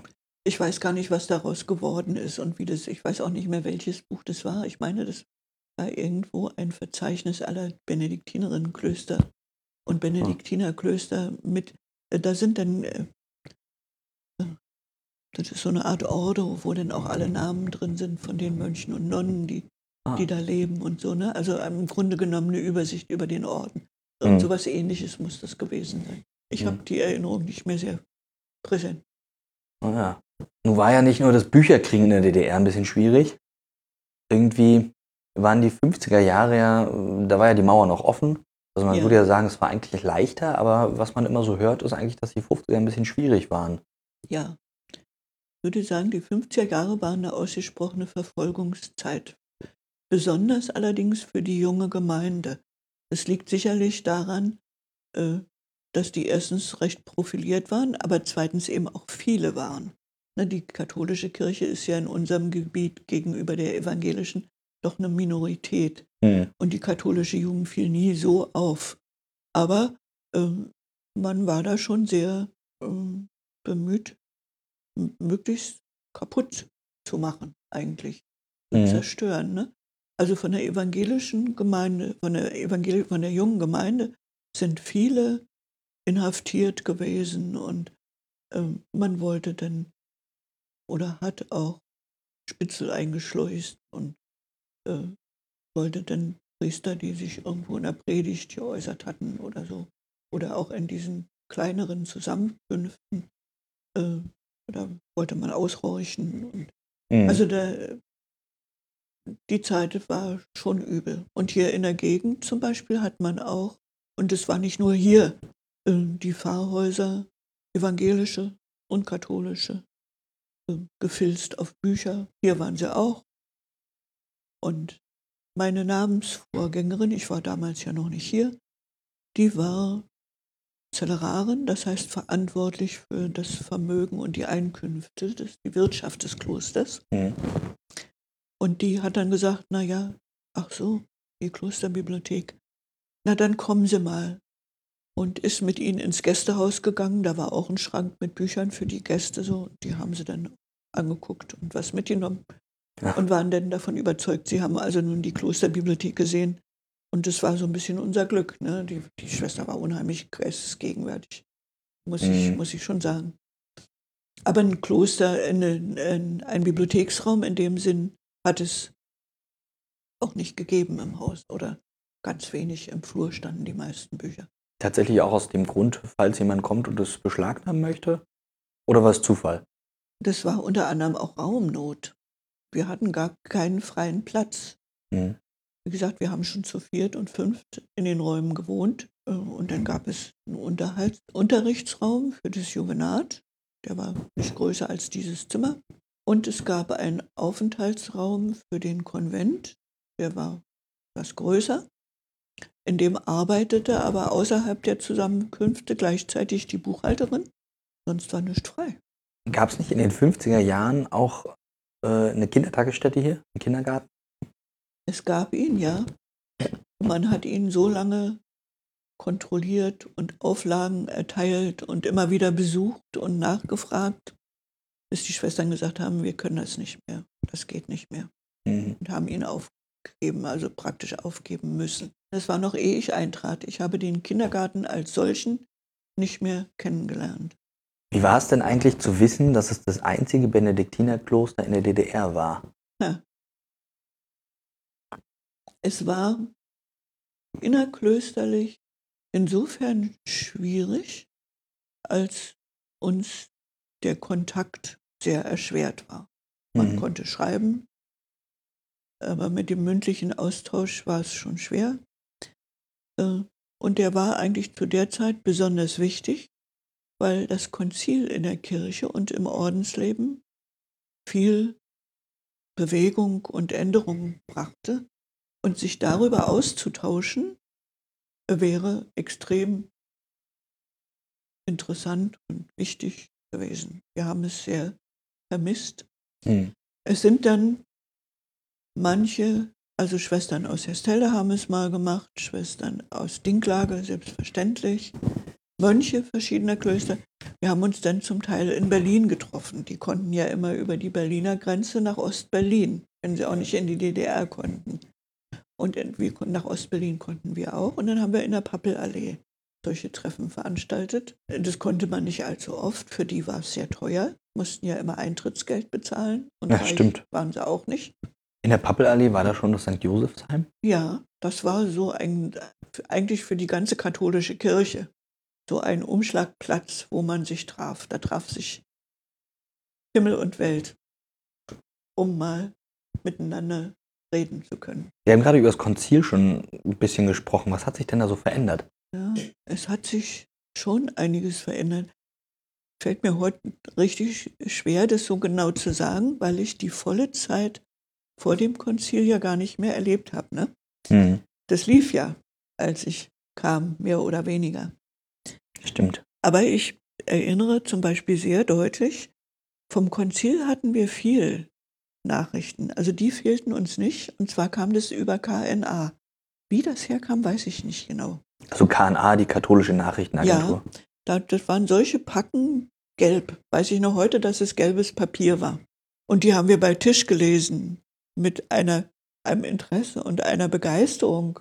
Mhm. Das war, oh, war eine wunderbare Zeit. Für nicht, nicht nur, weil es uns alles betraf, äh, weil es eben Kirche betraf ne, und auf so vielen Gebieten äh, neue Horizonte sich auftaten. Mhm. Für uns selber war einmal also die Klausur nicht mehr so sklavisch eng, obwohl wir nie ein Gitter hatten. Irgendwann um die Zeit müssen wir eingeführt haben, dass wir Ferien machen dürfen. Und das haben wir zuerst hier gemeinsam zu Hause gemacht.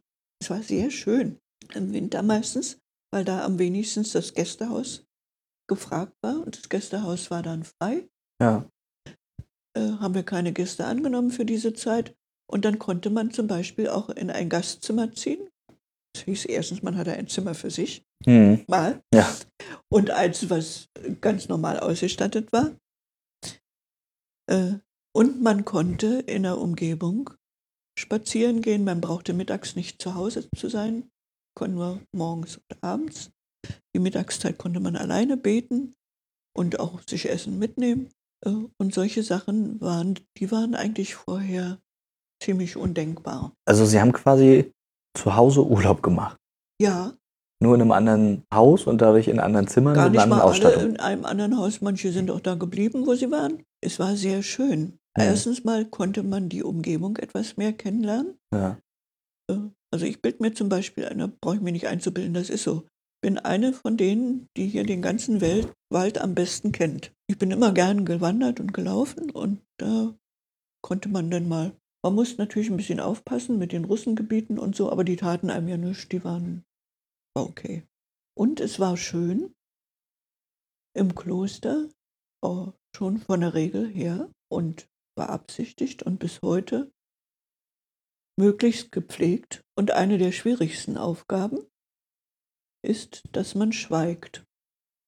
Der Ja. Konvent kommt einmal am Tag zusammen. In der Mittagszeit ist es bei uns, bei vielen Konventen ist es abends, wo man sich austauscht, egal was man erlebt hat, was man aus der Familie berichten will. Ähm, Also jeder, was er mitbringt, man quatscht sich. Ne? Äh, Aber das ist auch die einzige Zeit. Ansonsten redet man, was für die gemeinsame Arbeit nötig ist, damit das gut läuft und das Klima ordentlich ist. Ähm, Wozu auch gehört, dass man auch spricht, wenn man merkt, der andere hat Hilfe oder mal ein gutes Wort nötig oder so. So schon, ne? Aber hm, kann ich vielleicht ganz einfach sagen, wenn 30 Frauen in einem Haus dicht beisammen jahrelang leben und jeder quatscht jederzeit, was er will. Es muss unerträglich sein. Das ist schon mal ein äußerer Grund. Der ist aber wirklich, äh, finde ich, auch nicht ganz ohne. Äh, bei Männern ist es übrigens nicht anders. Ich spreche nur von den Frauen, weil wir halt welche sind. Ähm, und diese, dieses Schweigen soll eigentlich ja stützen das innere Gespräch mit Gott oder mit Christus je nach. Ne? Äh, dafür muss Raum sein und das ist nicht möglich, wenn ständig gesprochen wird. Mhm. Und von daher war diese gemeinsame Ferienzeit etwas, da stand dann plötzlich an der Strafe, Tafel, heute mache ich einen Spielnachmittag. Wer spielt mit mir? Dann und dann im Tagesraum. Oder Ach, und das war sonst gar nicht so möglich. ja, da, das, dafür war die Zeit nun da. Ja. Dass wir auch miteinander mal auf einer Ebene kommunizieren, äh, die sonst ausgeschaltet war oder es sich einengte auf mal einen Sonntag oder so, aber jedenfalls nicht zum täglichen Gewerbe gehörte. Mhm. Ne? Oder jemand bot an, ich mache heute eine Radtour, wer will mitkommen? Ja. Ne? Sowas ging dann. Das wäre vom Konzil nicht möglich gewesen. Also es hat sich auch richtig was im Klosterleben verändert. Das würde ich schon sagen, ja. Es hat sich natürlich auch vor allem verändert durch die veränderte Liturgie. Das ist schließlich unsere Hauptarbeit, wenn man. Das ist ein ganz blödes Wort dafür, ne? Aber unser, Naja, unser Hauptanliegen oder äh, das, wofür wir da sind. genau. Ähm, Und wenn das sich gra- gravierend ändert, das macht schon auch was mit einem. Ne? Zum Ja. Beispiel äh, die Art, wie einem und wie dicht einem das Wort Gottes kommt. Ob ich das Deutsch höre Mhm. oder nur Lateinisch, ob ich es Deutsch spreche oder nur Lateinisch. Äh, Und auch wie es zusammengestellt ist. Die Perikopenordnung, das hat sich ja alles geändert. Was für eine Ordnung? Die Perikopenordnung, die Ordnung der Lesungen in Messe und Stundengebet. Ah, okay. Früher hatten vorm Konzil wurde zum Beispiel die ganze Woche über, wenn nicht ein hohes Fest war, immer wieder die Sonntagslesung gelesen. Oh, Ja, dass es jeden Tag eine neue Epistel und ein neues Evangelium gibt, ist eine Konzilsfrucht. tatsächlich. Ist so. Dann bin ich ja froh, dass ich das nach dem Konzil alles kenne. Das wäre, glaube ich, sonst sehr langweilig. nee, langweilig war das eigentlich nicht. Eintönig. Hm. Stimmen Sie mir auch nicht zu, na gut. Nee, man kann von einem Evangelium eine Woche leben, kann man schon. Aber man verpasst natürlich die Fülle der Schrift, ne? besonders des Alten Testaments. Das kam ja so gut wie es nie vor. Ach, tatsächlich. Ja. Wir kannten das Alte Testament, das kannte nur, wer auch wirklich drin las. Ich kannte, das war auch einer der Gründe, warum ich hier gelandet bin, muss ich dazu sagen. Hier war nun schon immer Pflege der Bibel groß geschrieben. Mhm. Äh, ich kannte viele Texte des Alten Testaments durch den Hedwigschor, ne? Der Messias, äh, die großen Oratorien alle. Ähm, Da sind ganz viele Texte, die Klar. dann auf die Art hängen bleiben. Stimmt natürlich. Und wie hat sich denn diese Liturgiereform, die es dann ja auch gab, hier im Kloster eigentlich ja, gezeigt? Zum Beispiel muss ich sagen, wäre unsere Kirche, so wie sie jetzt ist, vorm Konzil nicht möglich gewesen. Alle, noch die anderen Klöster haben das noch heute, weil so ein großer Umbau, ist natürlich, Kostet Geld. und wie? Äh, Die haben fast alle ein, hier sitzt der Frauenchor, der Nonnenchor, und hier sitzt, sitz- sitzen die Gäste. Die Also- sehen, einer, sehen einander nicht, Also so ein bisschen im rechten Winkel zueinander. Ja, und wir, als wir die Kirche bauten, 84, da war das noch so gewohnt und so selbstverständlich, dass man ja, gemeinsam in demselben Raum war, aber in dem Sinne nicht als auch sichtbare und fühlbare Gemeinschaft miteinander gefeiert hat. Dass wir, die ersten Pläne sahen so aus, dass wenn man hier zur Tür reinkommt, gleich die Rückwand vom Chorgestühl ist, also hoch, sehr hoch, in zwei Ja. Etappen, ne? Nicht so wie heute auf ebener Erde. Ja. Also die Gäste gingen hinter dem Chorgestühl lang. Ja, nach vorne. Und also so, dass wir wieder, wie früher hier in der kleinen Kapelle, es Ja. war für eine Nonne, die 30 Jahre, 40 Jahre hinter einem Vorhang oder hinter einem Gitter saß, schon eine Revolution von den Gästen gesehen, eventuell sogar beobachtet zu werden.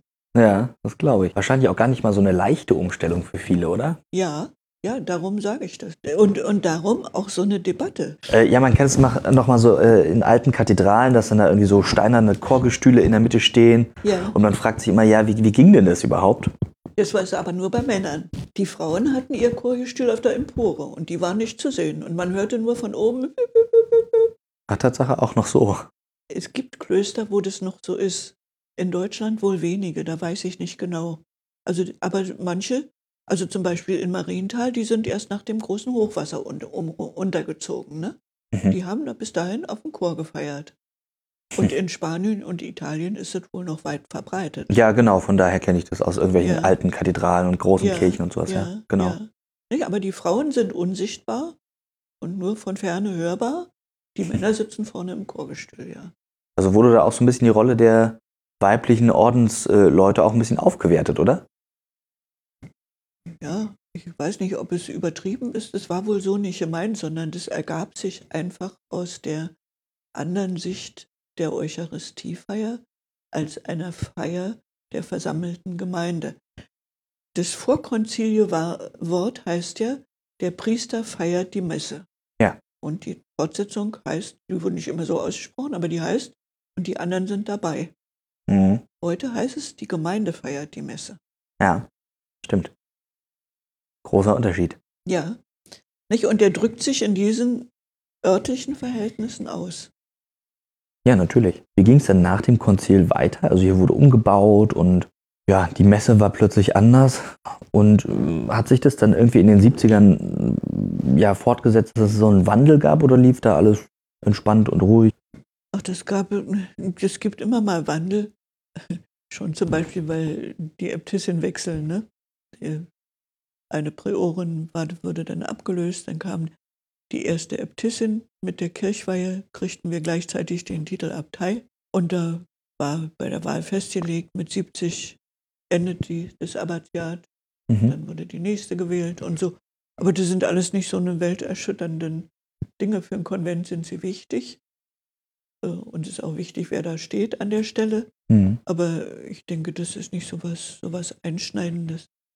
in den 70er Jahren wurde viel gebaut. Und das ist natürlich immer eine Anforderung an den Konvent, denn äh, mit dem Umzug in die Kirche war ja eine ehemalige Kapelle Weg. wo wir dann das Gästerefektorium eingerichtet haben. Ne? Was ist ein Gästerefektorium? Der Speisesaal für die Gäste. Mhm. Und es erwies sich als viel schwieriger, als es eigentlich war, als wir uns es vorgestellt hatten. Äh, nämlich, wie man die Rückwand äh, bisschen ändern wollte mit den Fenstern. Die Fenster wurden eigentlich nicht geändert. Ich weiß gar nicht, woran man das festgestellt hat. Jedenfalls die ganze Rückwand zum Park raus stellte man plötzlich fest, der arme Graf, der Vorgänger hier, äh, gespart und äh, vielleicht auch ganz vernünftig gebaut für heutige ökologische Verhältnisse. Jedenfalls die ganze Rückwand war, war Lehm. Die Planung war so, wo die Kapelle war, kommt der Gästespeiseraum hin. Und wo bisher der Gästespeiseraum war, kommt das Refektorium für den Konvent. Mhm. Und dann ist oben der Raum frei. Wir haben über der früheren Kapelle, also über dem Raum, wo Sie jetzt essen, Mhm. da haben wir gegessen. Wir haben alle Speisen hochgetragen von der Küche, Mhm. alles Geschirr zum Spülen wieder runter und die Reste wieder runter und so. Ja. Äh, und sehr eng war es auch. Wir haben also an relativ schmalen Tischen auf beiden Seiten gesessen. Äh, So, so war also der Rundbauungsplan, musste ja dann eins nach dem anderen gemacht werden, dass immer einer nachrutschen konnte. ja. Und dann sollte oben in unser Refekt, ehemaliges Refektorium, da sollte nun endlich die Bibliothek hin, dass wir endlich einen Bibliotheksraum kriegten. Insofern Mhm. läuft das wieder auf die Bibliothek raus. Und eine Bibliothek braucht natürlich ein einigermaßen Fundament und keine Lehmmauer. Ja, Bücher sind schwer. Nicht so ging das schon los. Das war der erste Umbau nach der Kirche. Und da musste man da neu aufbauen. Und unter den, was so wie, wie, wie Balken oben aussieht, das sind also Verkleidungen von Eisenträgern. Ach so. Äh, Und die, wir haben oben gegessen und die eine Wand war weg. Unten unter uns. Unsere Wand stand natürlich noch oben, aber hier, die unter, war keine Wand. Aber weggebrochen. Ja, ausgeräumt, den, den, den, den ganzen Leben weggenommen, klar. Ah. Konnte, kon man, man konnte nicht die Stütze für die Bibliothek auf den Leben, auf den Leben stellen. Ja. Unmöglich. Und so gab es schon immer wieder Aufregungen und Arbeiten und, und Umstellungen. Und ne, das hat sich dann schon hingezogen unter den gängigen Verhältnissen hier mit der Umbauer. Da waren wir ziemlich, eigentlich ziemlich ausgelastet. Ja, das andere lief ja nebenbei. Ne? Ja. Oder die Hauptsache lief und das Bauen nebenbei, wie man nun sagen will. Wie man die Prioritäten so setzt. Ja. Kann ja auch gut sein. Wenn da nichts war. Mhm. Wir waren natürlich mit dieser Umstellung des Offiziums sehr lange beschäftigt. Ne? Ja. Das musste ja alles neu gemacht werden. Und wir haben auch, also zum Beispiel die Feste, die habe ich alle neu bearbeitet. Die konnten wir nicht von her- irgendwoher übernehmen und übersetzen oder so. Wir haben Mhm. ein eigenes, ein eigenes Stundengebet gemacht, das ganze Jahr. Mhm. Das war eine lange und schwere Arbeit. Also da Glaube ich. waren für mich sicher die 70er Jahre dran gelaufen. Und nee, so, so viel früher haben wir gar nicht angefangen. Das ging erst nachdem das Konzil zu Ende war. Naja, ging es langsam los mit den Alten. Das erste Festtagsoffizium, was ich überhaupt gemacht habe, war Kirchweihe. Und die 80er waren dann ja auch nicht mehr ganz so einfach, oder? Obwohl eigentlich diese Teilungssituation so kurz bevorsteht, war eigentlich ja noch irgendwie Mitte der 80er gar nicht klar, dass das überhaupt passieren könnte. Alle dachten, es geht immer so weiter. Ja, ja, das war so, das stimmt.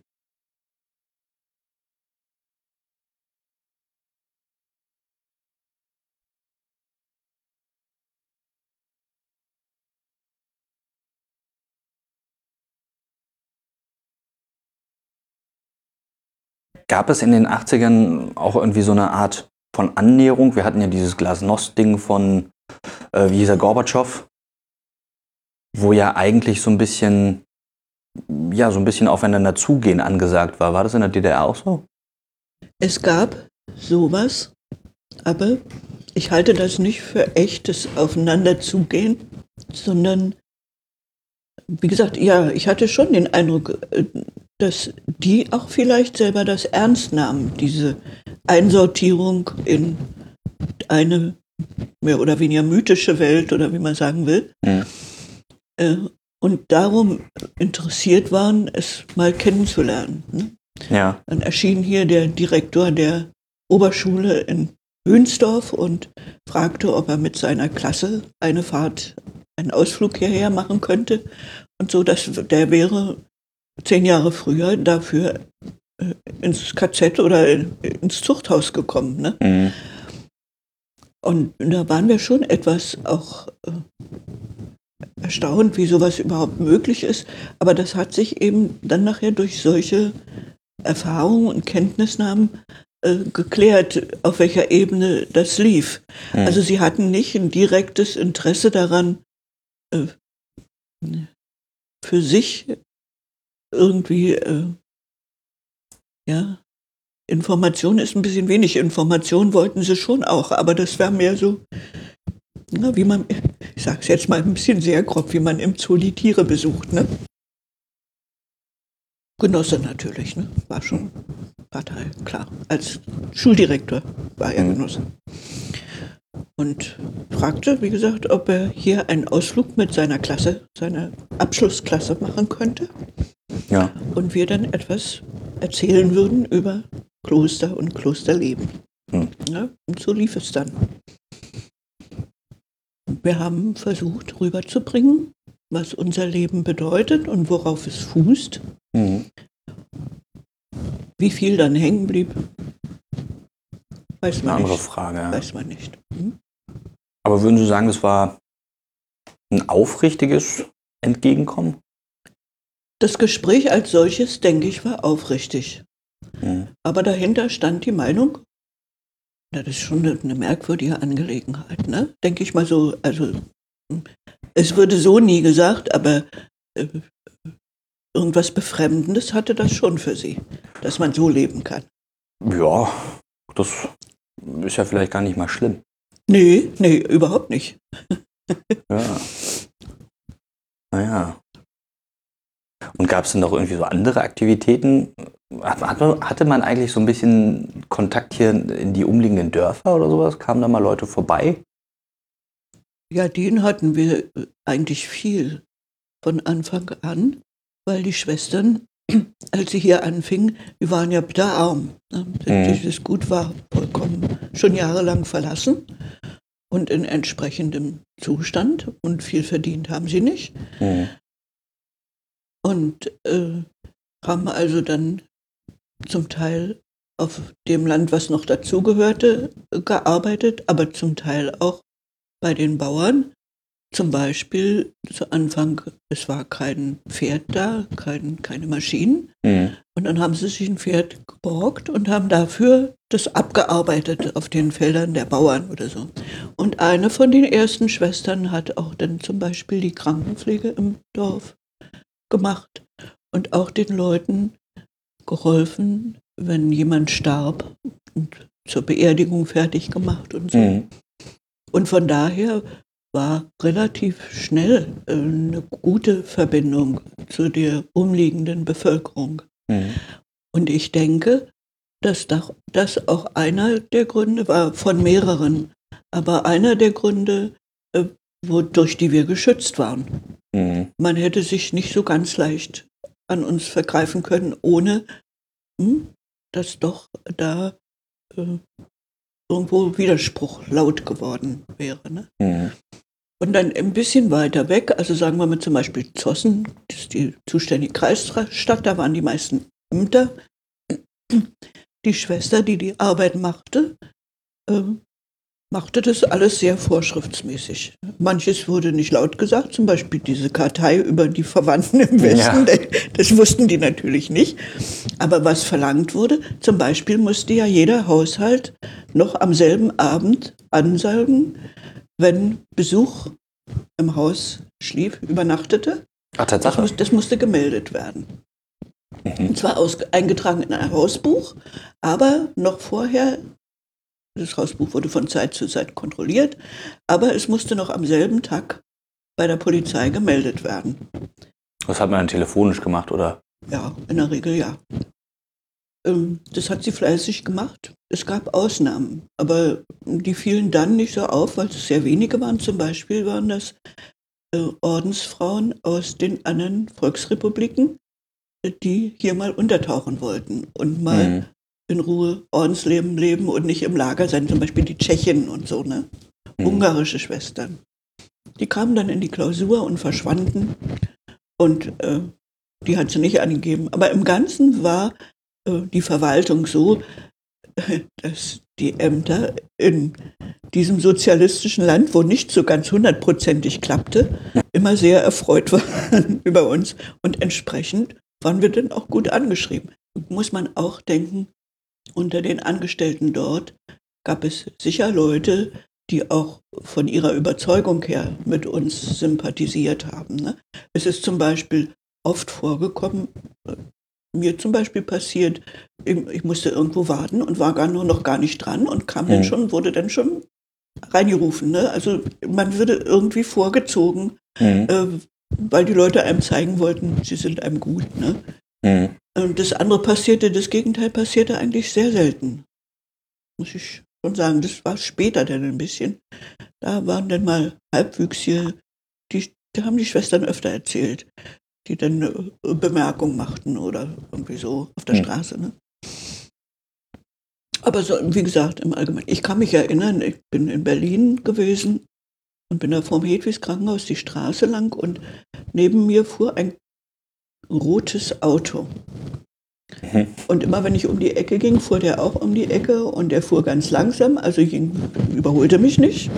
Und da dachte ich, na Mensch, was will der, ne? War man nur ja doch schon nicht mehr sehr vertrauensselig. Ja. Und dann stieg ein junger Mann aus und hatte einen großen Beutel Bonbons in der Hand und sagte, Schwester, gucken Sie mal, Sie haben bestimmt Kinder zu Hause. Nehmen Sie mal das mit. Das Misstrauen ist manchmal gar nicht so angebracht. Nee, nee, nee.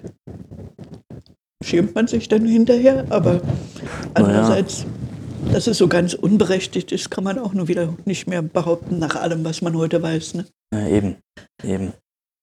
Ja, und wie haben Sie dann diesen Umbruch 89, 90 hier mitgekriegt? Haben Sie den überhaupt mitgekriegt so richtig? Haben wir mitgekriegt, haben wir so, so viel Zeit wie nur irgend möglich zu erübrigen war am Radio gehangen und alles gehört. War schon, war schon sehr aufregend. Und unsere jetzige Äbtissin zum Beispiel, die war damals Postulantin.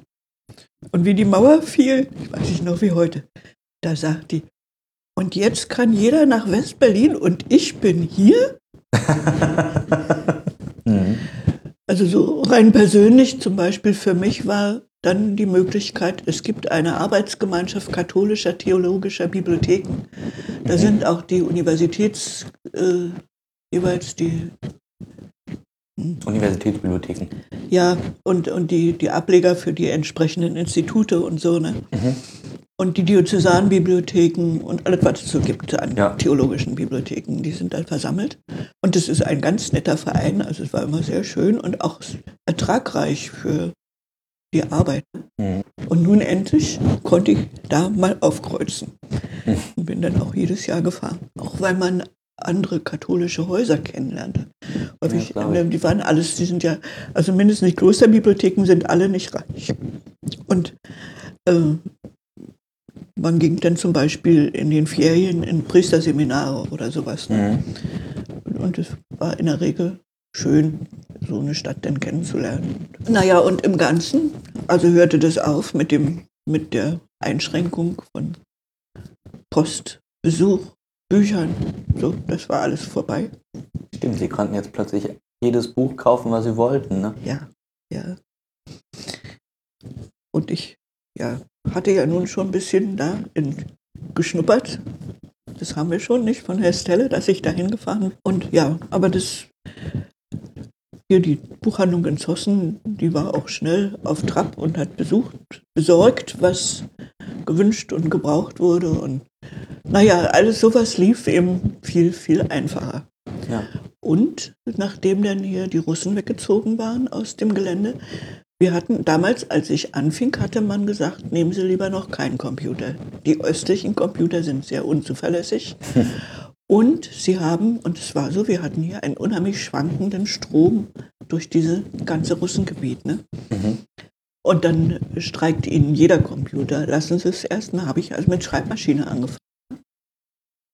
Nach der Wende war dann nachher die Zeit, dann ging es mit der Arbeit los am Computer. Und es ist ja auch eine mächtige Erleichterung, gerade für solche Arbeit. Was im Ganzen sich sehr änderte, war der Betrieb im Gästehaus. Also einmal kamen die Gäste nicht mehr drei Wochen. Und es war eigentlich, was ich ihnen sehr gegönnt und immer gewünscht hatte. Also die Aufenthalte haben sich enorm verkürzt. Es ist mal, dass jemand eine Woche bleibt. Es kommt auch mal vor, dass jemand hier drei Wochen macht. Aber es ist nicht mehr die Regel, wie es früher war, wie die Leute es sich wenigstens gewünscht hatten, wenn es auch nicht immer ging. Ne? Mhm. Ähm, und es, die Leute hatten eine andere Motivation. Das waren eben nicht mehr Ferien, sondern man brauchte ein paar Tage Ruhe, man wollte mal kurz aussparen, Ja. man wollte auch zum Teil wirklich äh, geistliches Leben auffrischen oder Mhm. ein bisschen ernähren hier. Und äh, zum Beispiel wuchsen dann diese Tage, Klos äh, Ta Tage im Kloster oder Kloster auf Zeit oder je nachdem, wie das Mhm. hieß, ne? solche Dinge. Und äh, die Ansprüche waren auch anders, aber das war uns sofort klar. Also von 2000 bis 2008 haben wir das ganze Gäste- Gästehaus umgebaut. Mhm. Also das ganze Obergeschoss war nicht existent. Das ist erst, ja. nach, aus, erst nach der Wende ausgebaut worden. Es war, gab nur ein Erdgeschoss und da gab es in St. Joseph eine Toilette. Und die war vorne gleich am Eingang Mhm. und das hatte sich. In jedem Zimmer war ein Waschbecken. Hm. In St. Hildegard gab es drei Toiletten. Und bei der dr- dritte, die, also zwei in einem Raum und so abgeschlagen und eine dritte in einem Extraraum, da war dann noch eine Badewanne. Aber das Mhm. war die ganze sanitäre Einrichtung. Ja. Das ging nicht nicht, mehr-. Das war nicht mehr haltbar lange, ne? Das war uns schon klar. Wir so haben heute noch einige Zimmer ohne äh, Nasszelle, wie man sagt.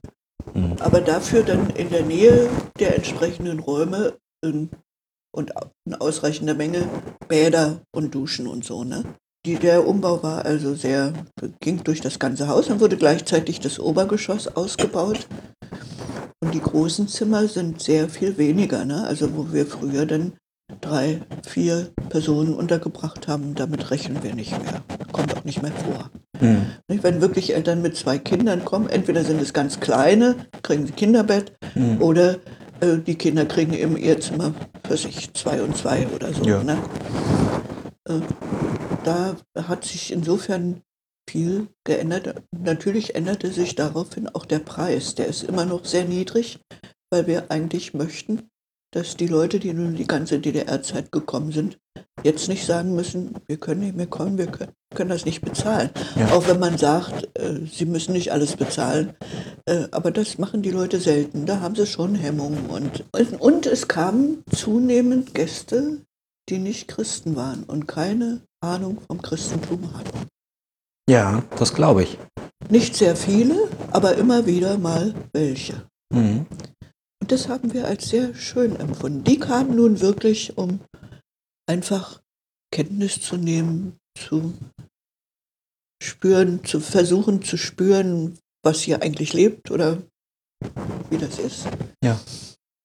Und das war für uns immer sehr, haben wir eigentlich als was, was sehr Positives erlebt. Äh, Geändert hat sich in dem Zuge allerdings auch etwas anderes. Wenn zu DDR-Zeiten so ein Familienkreis hier war oder eine größere Gruppe Mhm. oder eben einfach eine zusammengewürfelte Zahl, auch oft, wenn die länger hier waren, wurden die oft. Es sind viele Freundschaften entstanden. Äh, Aber sie waren alle eigentlich, ich sag's mal so, viel in der Kirche.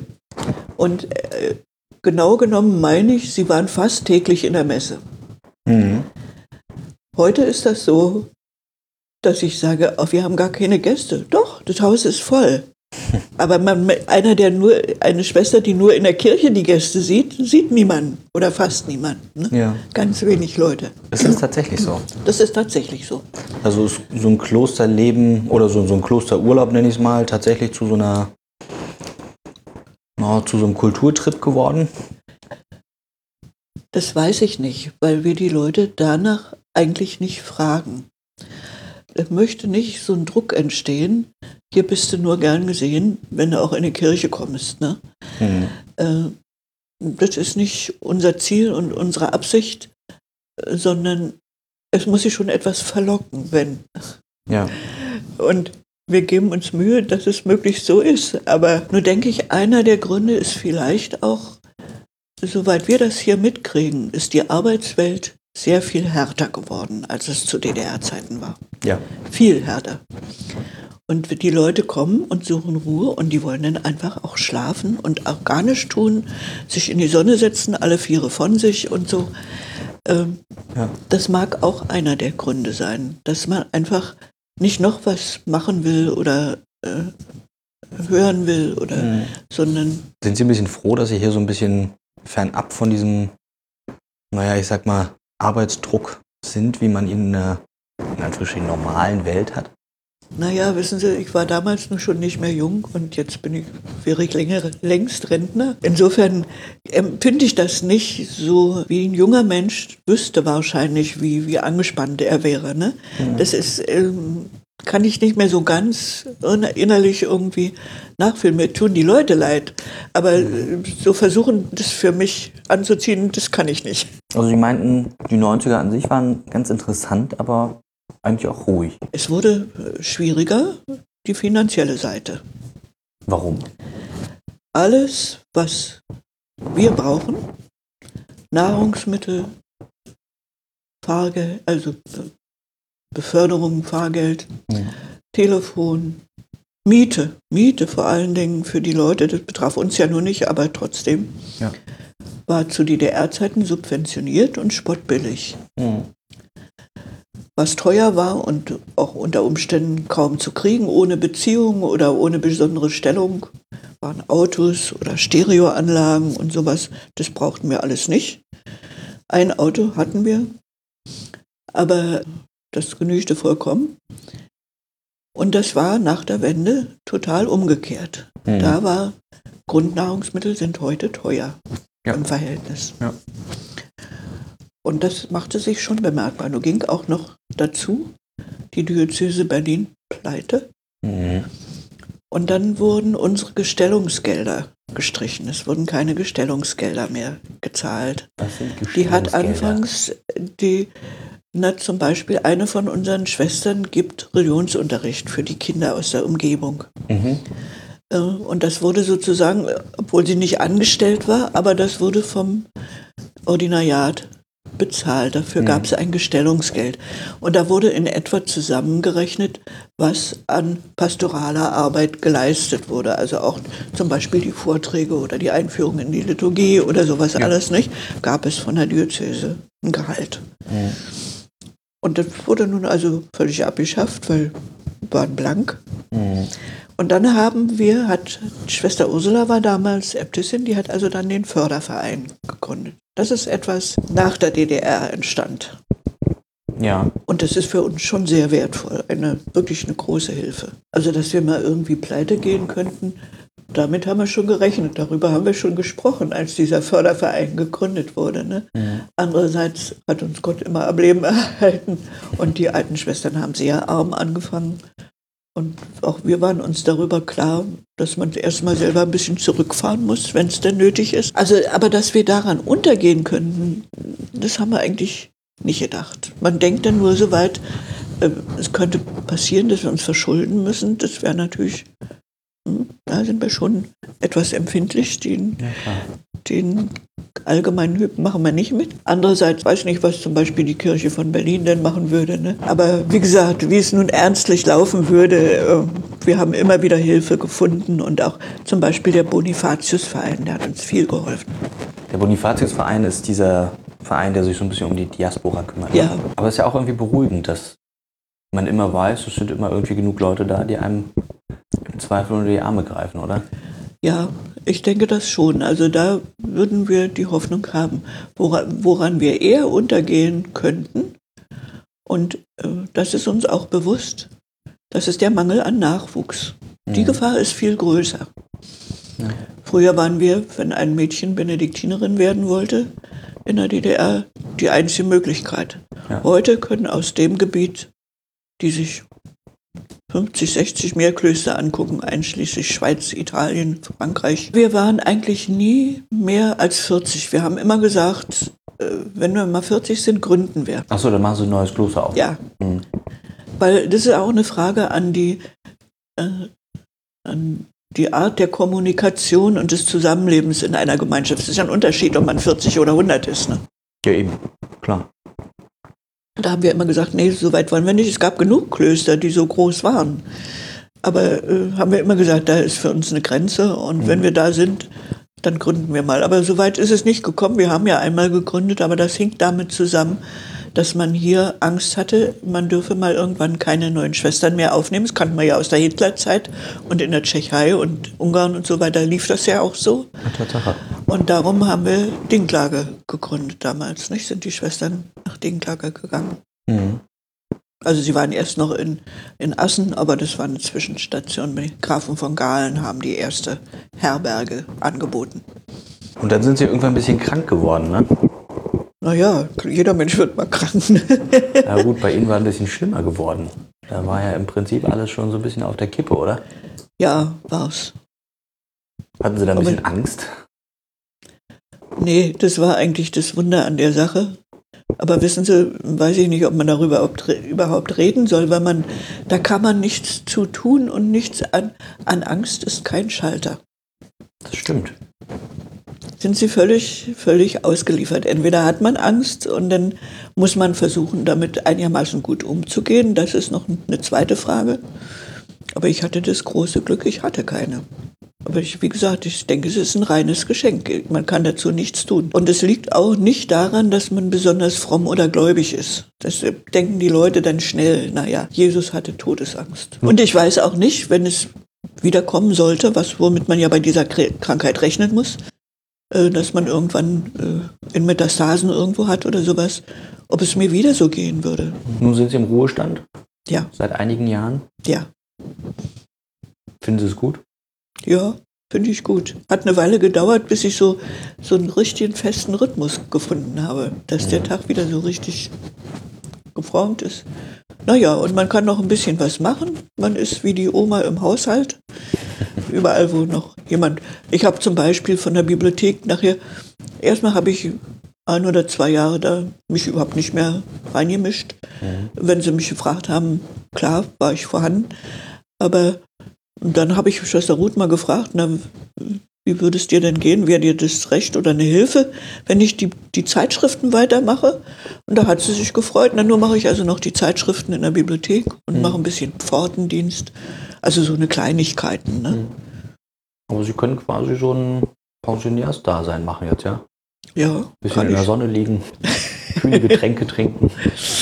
Naja, äh, das artet so nicht aus.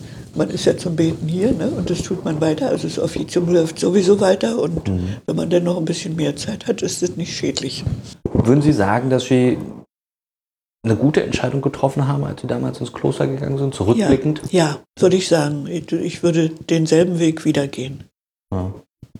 Und würden Sie es auch, ich sag mal, jungen Frauen empfehlen? Das kommt darauf an, was das für Frauen sind. wenn sie, wenn jemand so zum Beispiel so ein, so ein Ungenügen in seinem Leben hat und sagt, na, kann doch nicht alles sein oder so. Oder äh, noch weit schöner ist es, wenn jemand sagt, ich möchte wirklich ganz eng mit Jesus leben. Mhm. Ne? Das, das ist ein sehr tragfähiges Fundament. Dann würde ich schon sagen, natürlich soll sie das machen. Das ist das Beste, was sie tun kann. Und würden Sie wieder zu den Benediktinerinnen gehen? Ja. Ich würde sogar wieder in dasselbe Kloster gehen. Gute Sache. Ja. Was haben Ihre Eltern damals eigentlich gesagt, als Sie gesagt haben, Die waren, die waren erschrocken und es hat ihnen nicht gefallen. nicht? Nee, nee, das war nicht ihrs. Aber sie haben sich nachher, nachdem ich dann eine Weile hier war und sie mich öfter besucht haben, haben sich mit angefreundet. Ja? Ja, wir waren, wir waren nie, also es war nie etwas, was uns entzweit hat oder so, sondern sie waren einfach traurig. Ne? Ist ja nochmal ein Unterschied. Manche Eltern sind ja dann Schnitt. So war das nicht. Und Na gut, sie waren ja auch nicht die einzige Tochter, ne? nee, nee. Eben. Vielleicht auch nochmal so ein Faktor. Ja, ich glaube eher, der Faktor war, dass sie je öfter herkamen, es auch schön fanden. Und auch mh, die Schwestern, äh, ja, ich weiß nicht, ob, man, ob es genügt, wenn man sagt, nett fanden, also dass, dass es lieb war. Und ihre Geschwister oder andere Verwandte sich ja auch mal besucht? Ja, meine Schwester kommt regelmäßig, die wohnt in Berlin. Mein Bruder kommt sehr viel seltener, der wohnt in, in, bei Köln in der Nähe, in Leverkusen. Und eigentlich wohnt er das halbe Jahr in Frankreich. Und dann im Sommer in Leverkusen. Und die sind inzwischen Rentner, na klar, ne, ist verheiratet. Mhm. Und, aber sie kommen schon. Haben Sie noch ein paar letzte Worte, die Sie der Aufnahme mit auf den Weg geben wollen? Also zum Beispiel, was ich finde, was ich nicht gesagt habe und was mich heute noch beschäftigt, ist die Frage, zum Beispiel im Studium und auch schon in der Schule, wie haben wir Christen uns gegenüber den ersten sich zeigenden Kommunisten benommen? Zum Beispiel in unserer Klasse, noch in der ersten Sch- Oberschule, der erste Junge, der in die FDJ eintrat. Wir haben ihn ziemlich geschnitten. Ähm, Im Studium äh, saßen die am Machthebel und ich musste mich sehr vorsehen und sehr vorsichtig ausdrücken. Ich frage mich heute, haben die irgendworan gemerkt, beziehungsweise war überhaupt sowas da, wie Liebe, Christentum oder wie begegnet ein Christ Andersdenkenden? Darüber wird heute auch viel gesprochen, ne? aber Ja. wie wir das damals gemacht haben, aber Kirche insgesamt, würde ich sagen. Auch wenn ich an die bischöflichen Worte denke, die waren nie vermittelnd oder äh, verständigungssuchend oder so, sondern das war immer Ablehnung, Mhm. scharf. Frage, musste das so sein? Ist, äh, konnten die Kirche nicht anders, früher anders kennenlernen? Aber das ist so eine Frage, die bohrt noch so ein bisschen so im Hintergrund.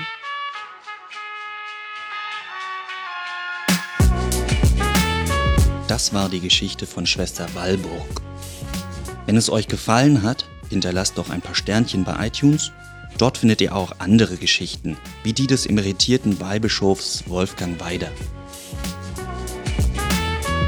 Ich kann mich noch erinnern, als ein Zeppelin über unsere Wohnung flog. Das war im Jahr 1936 bei der Olympiade. Schaut auch mal auf der Website zum Projekt Gesichter und Geschichten.de vorbei. Dort findet ihr zu den meisten Episoden auch noch Bildergalerien. Beim nächsten Mal geht es dann wieder ins Land Brandenburg, aber lasst euch überraschen.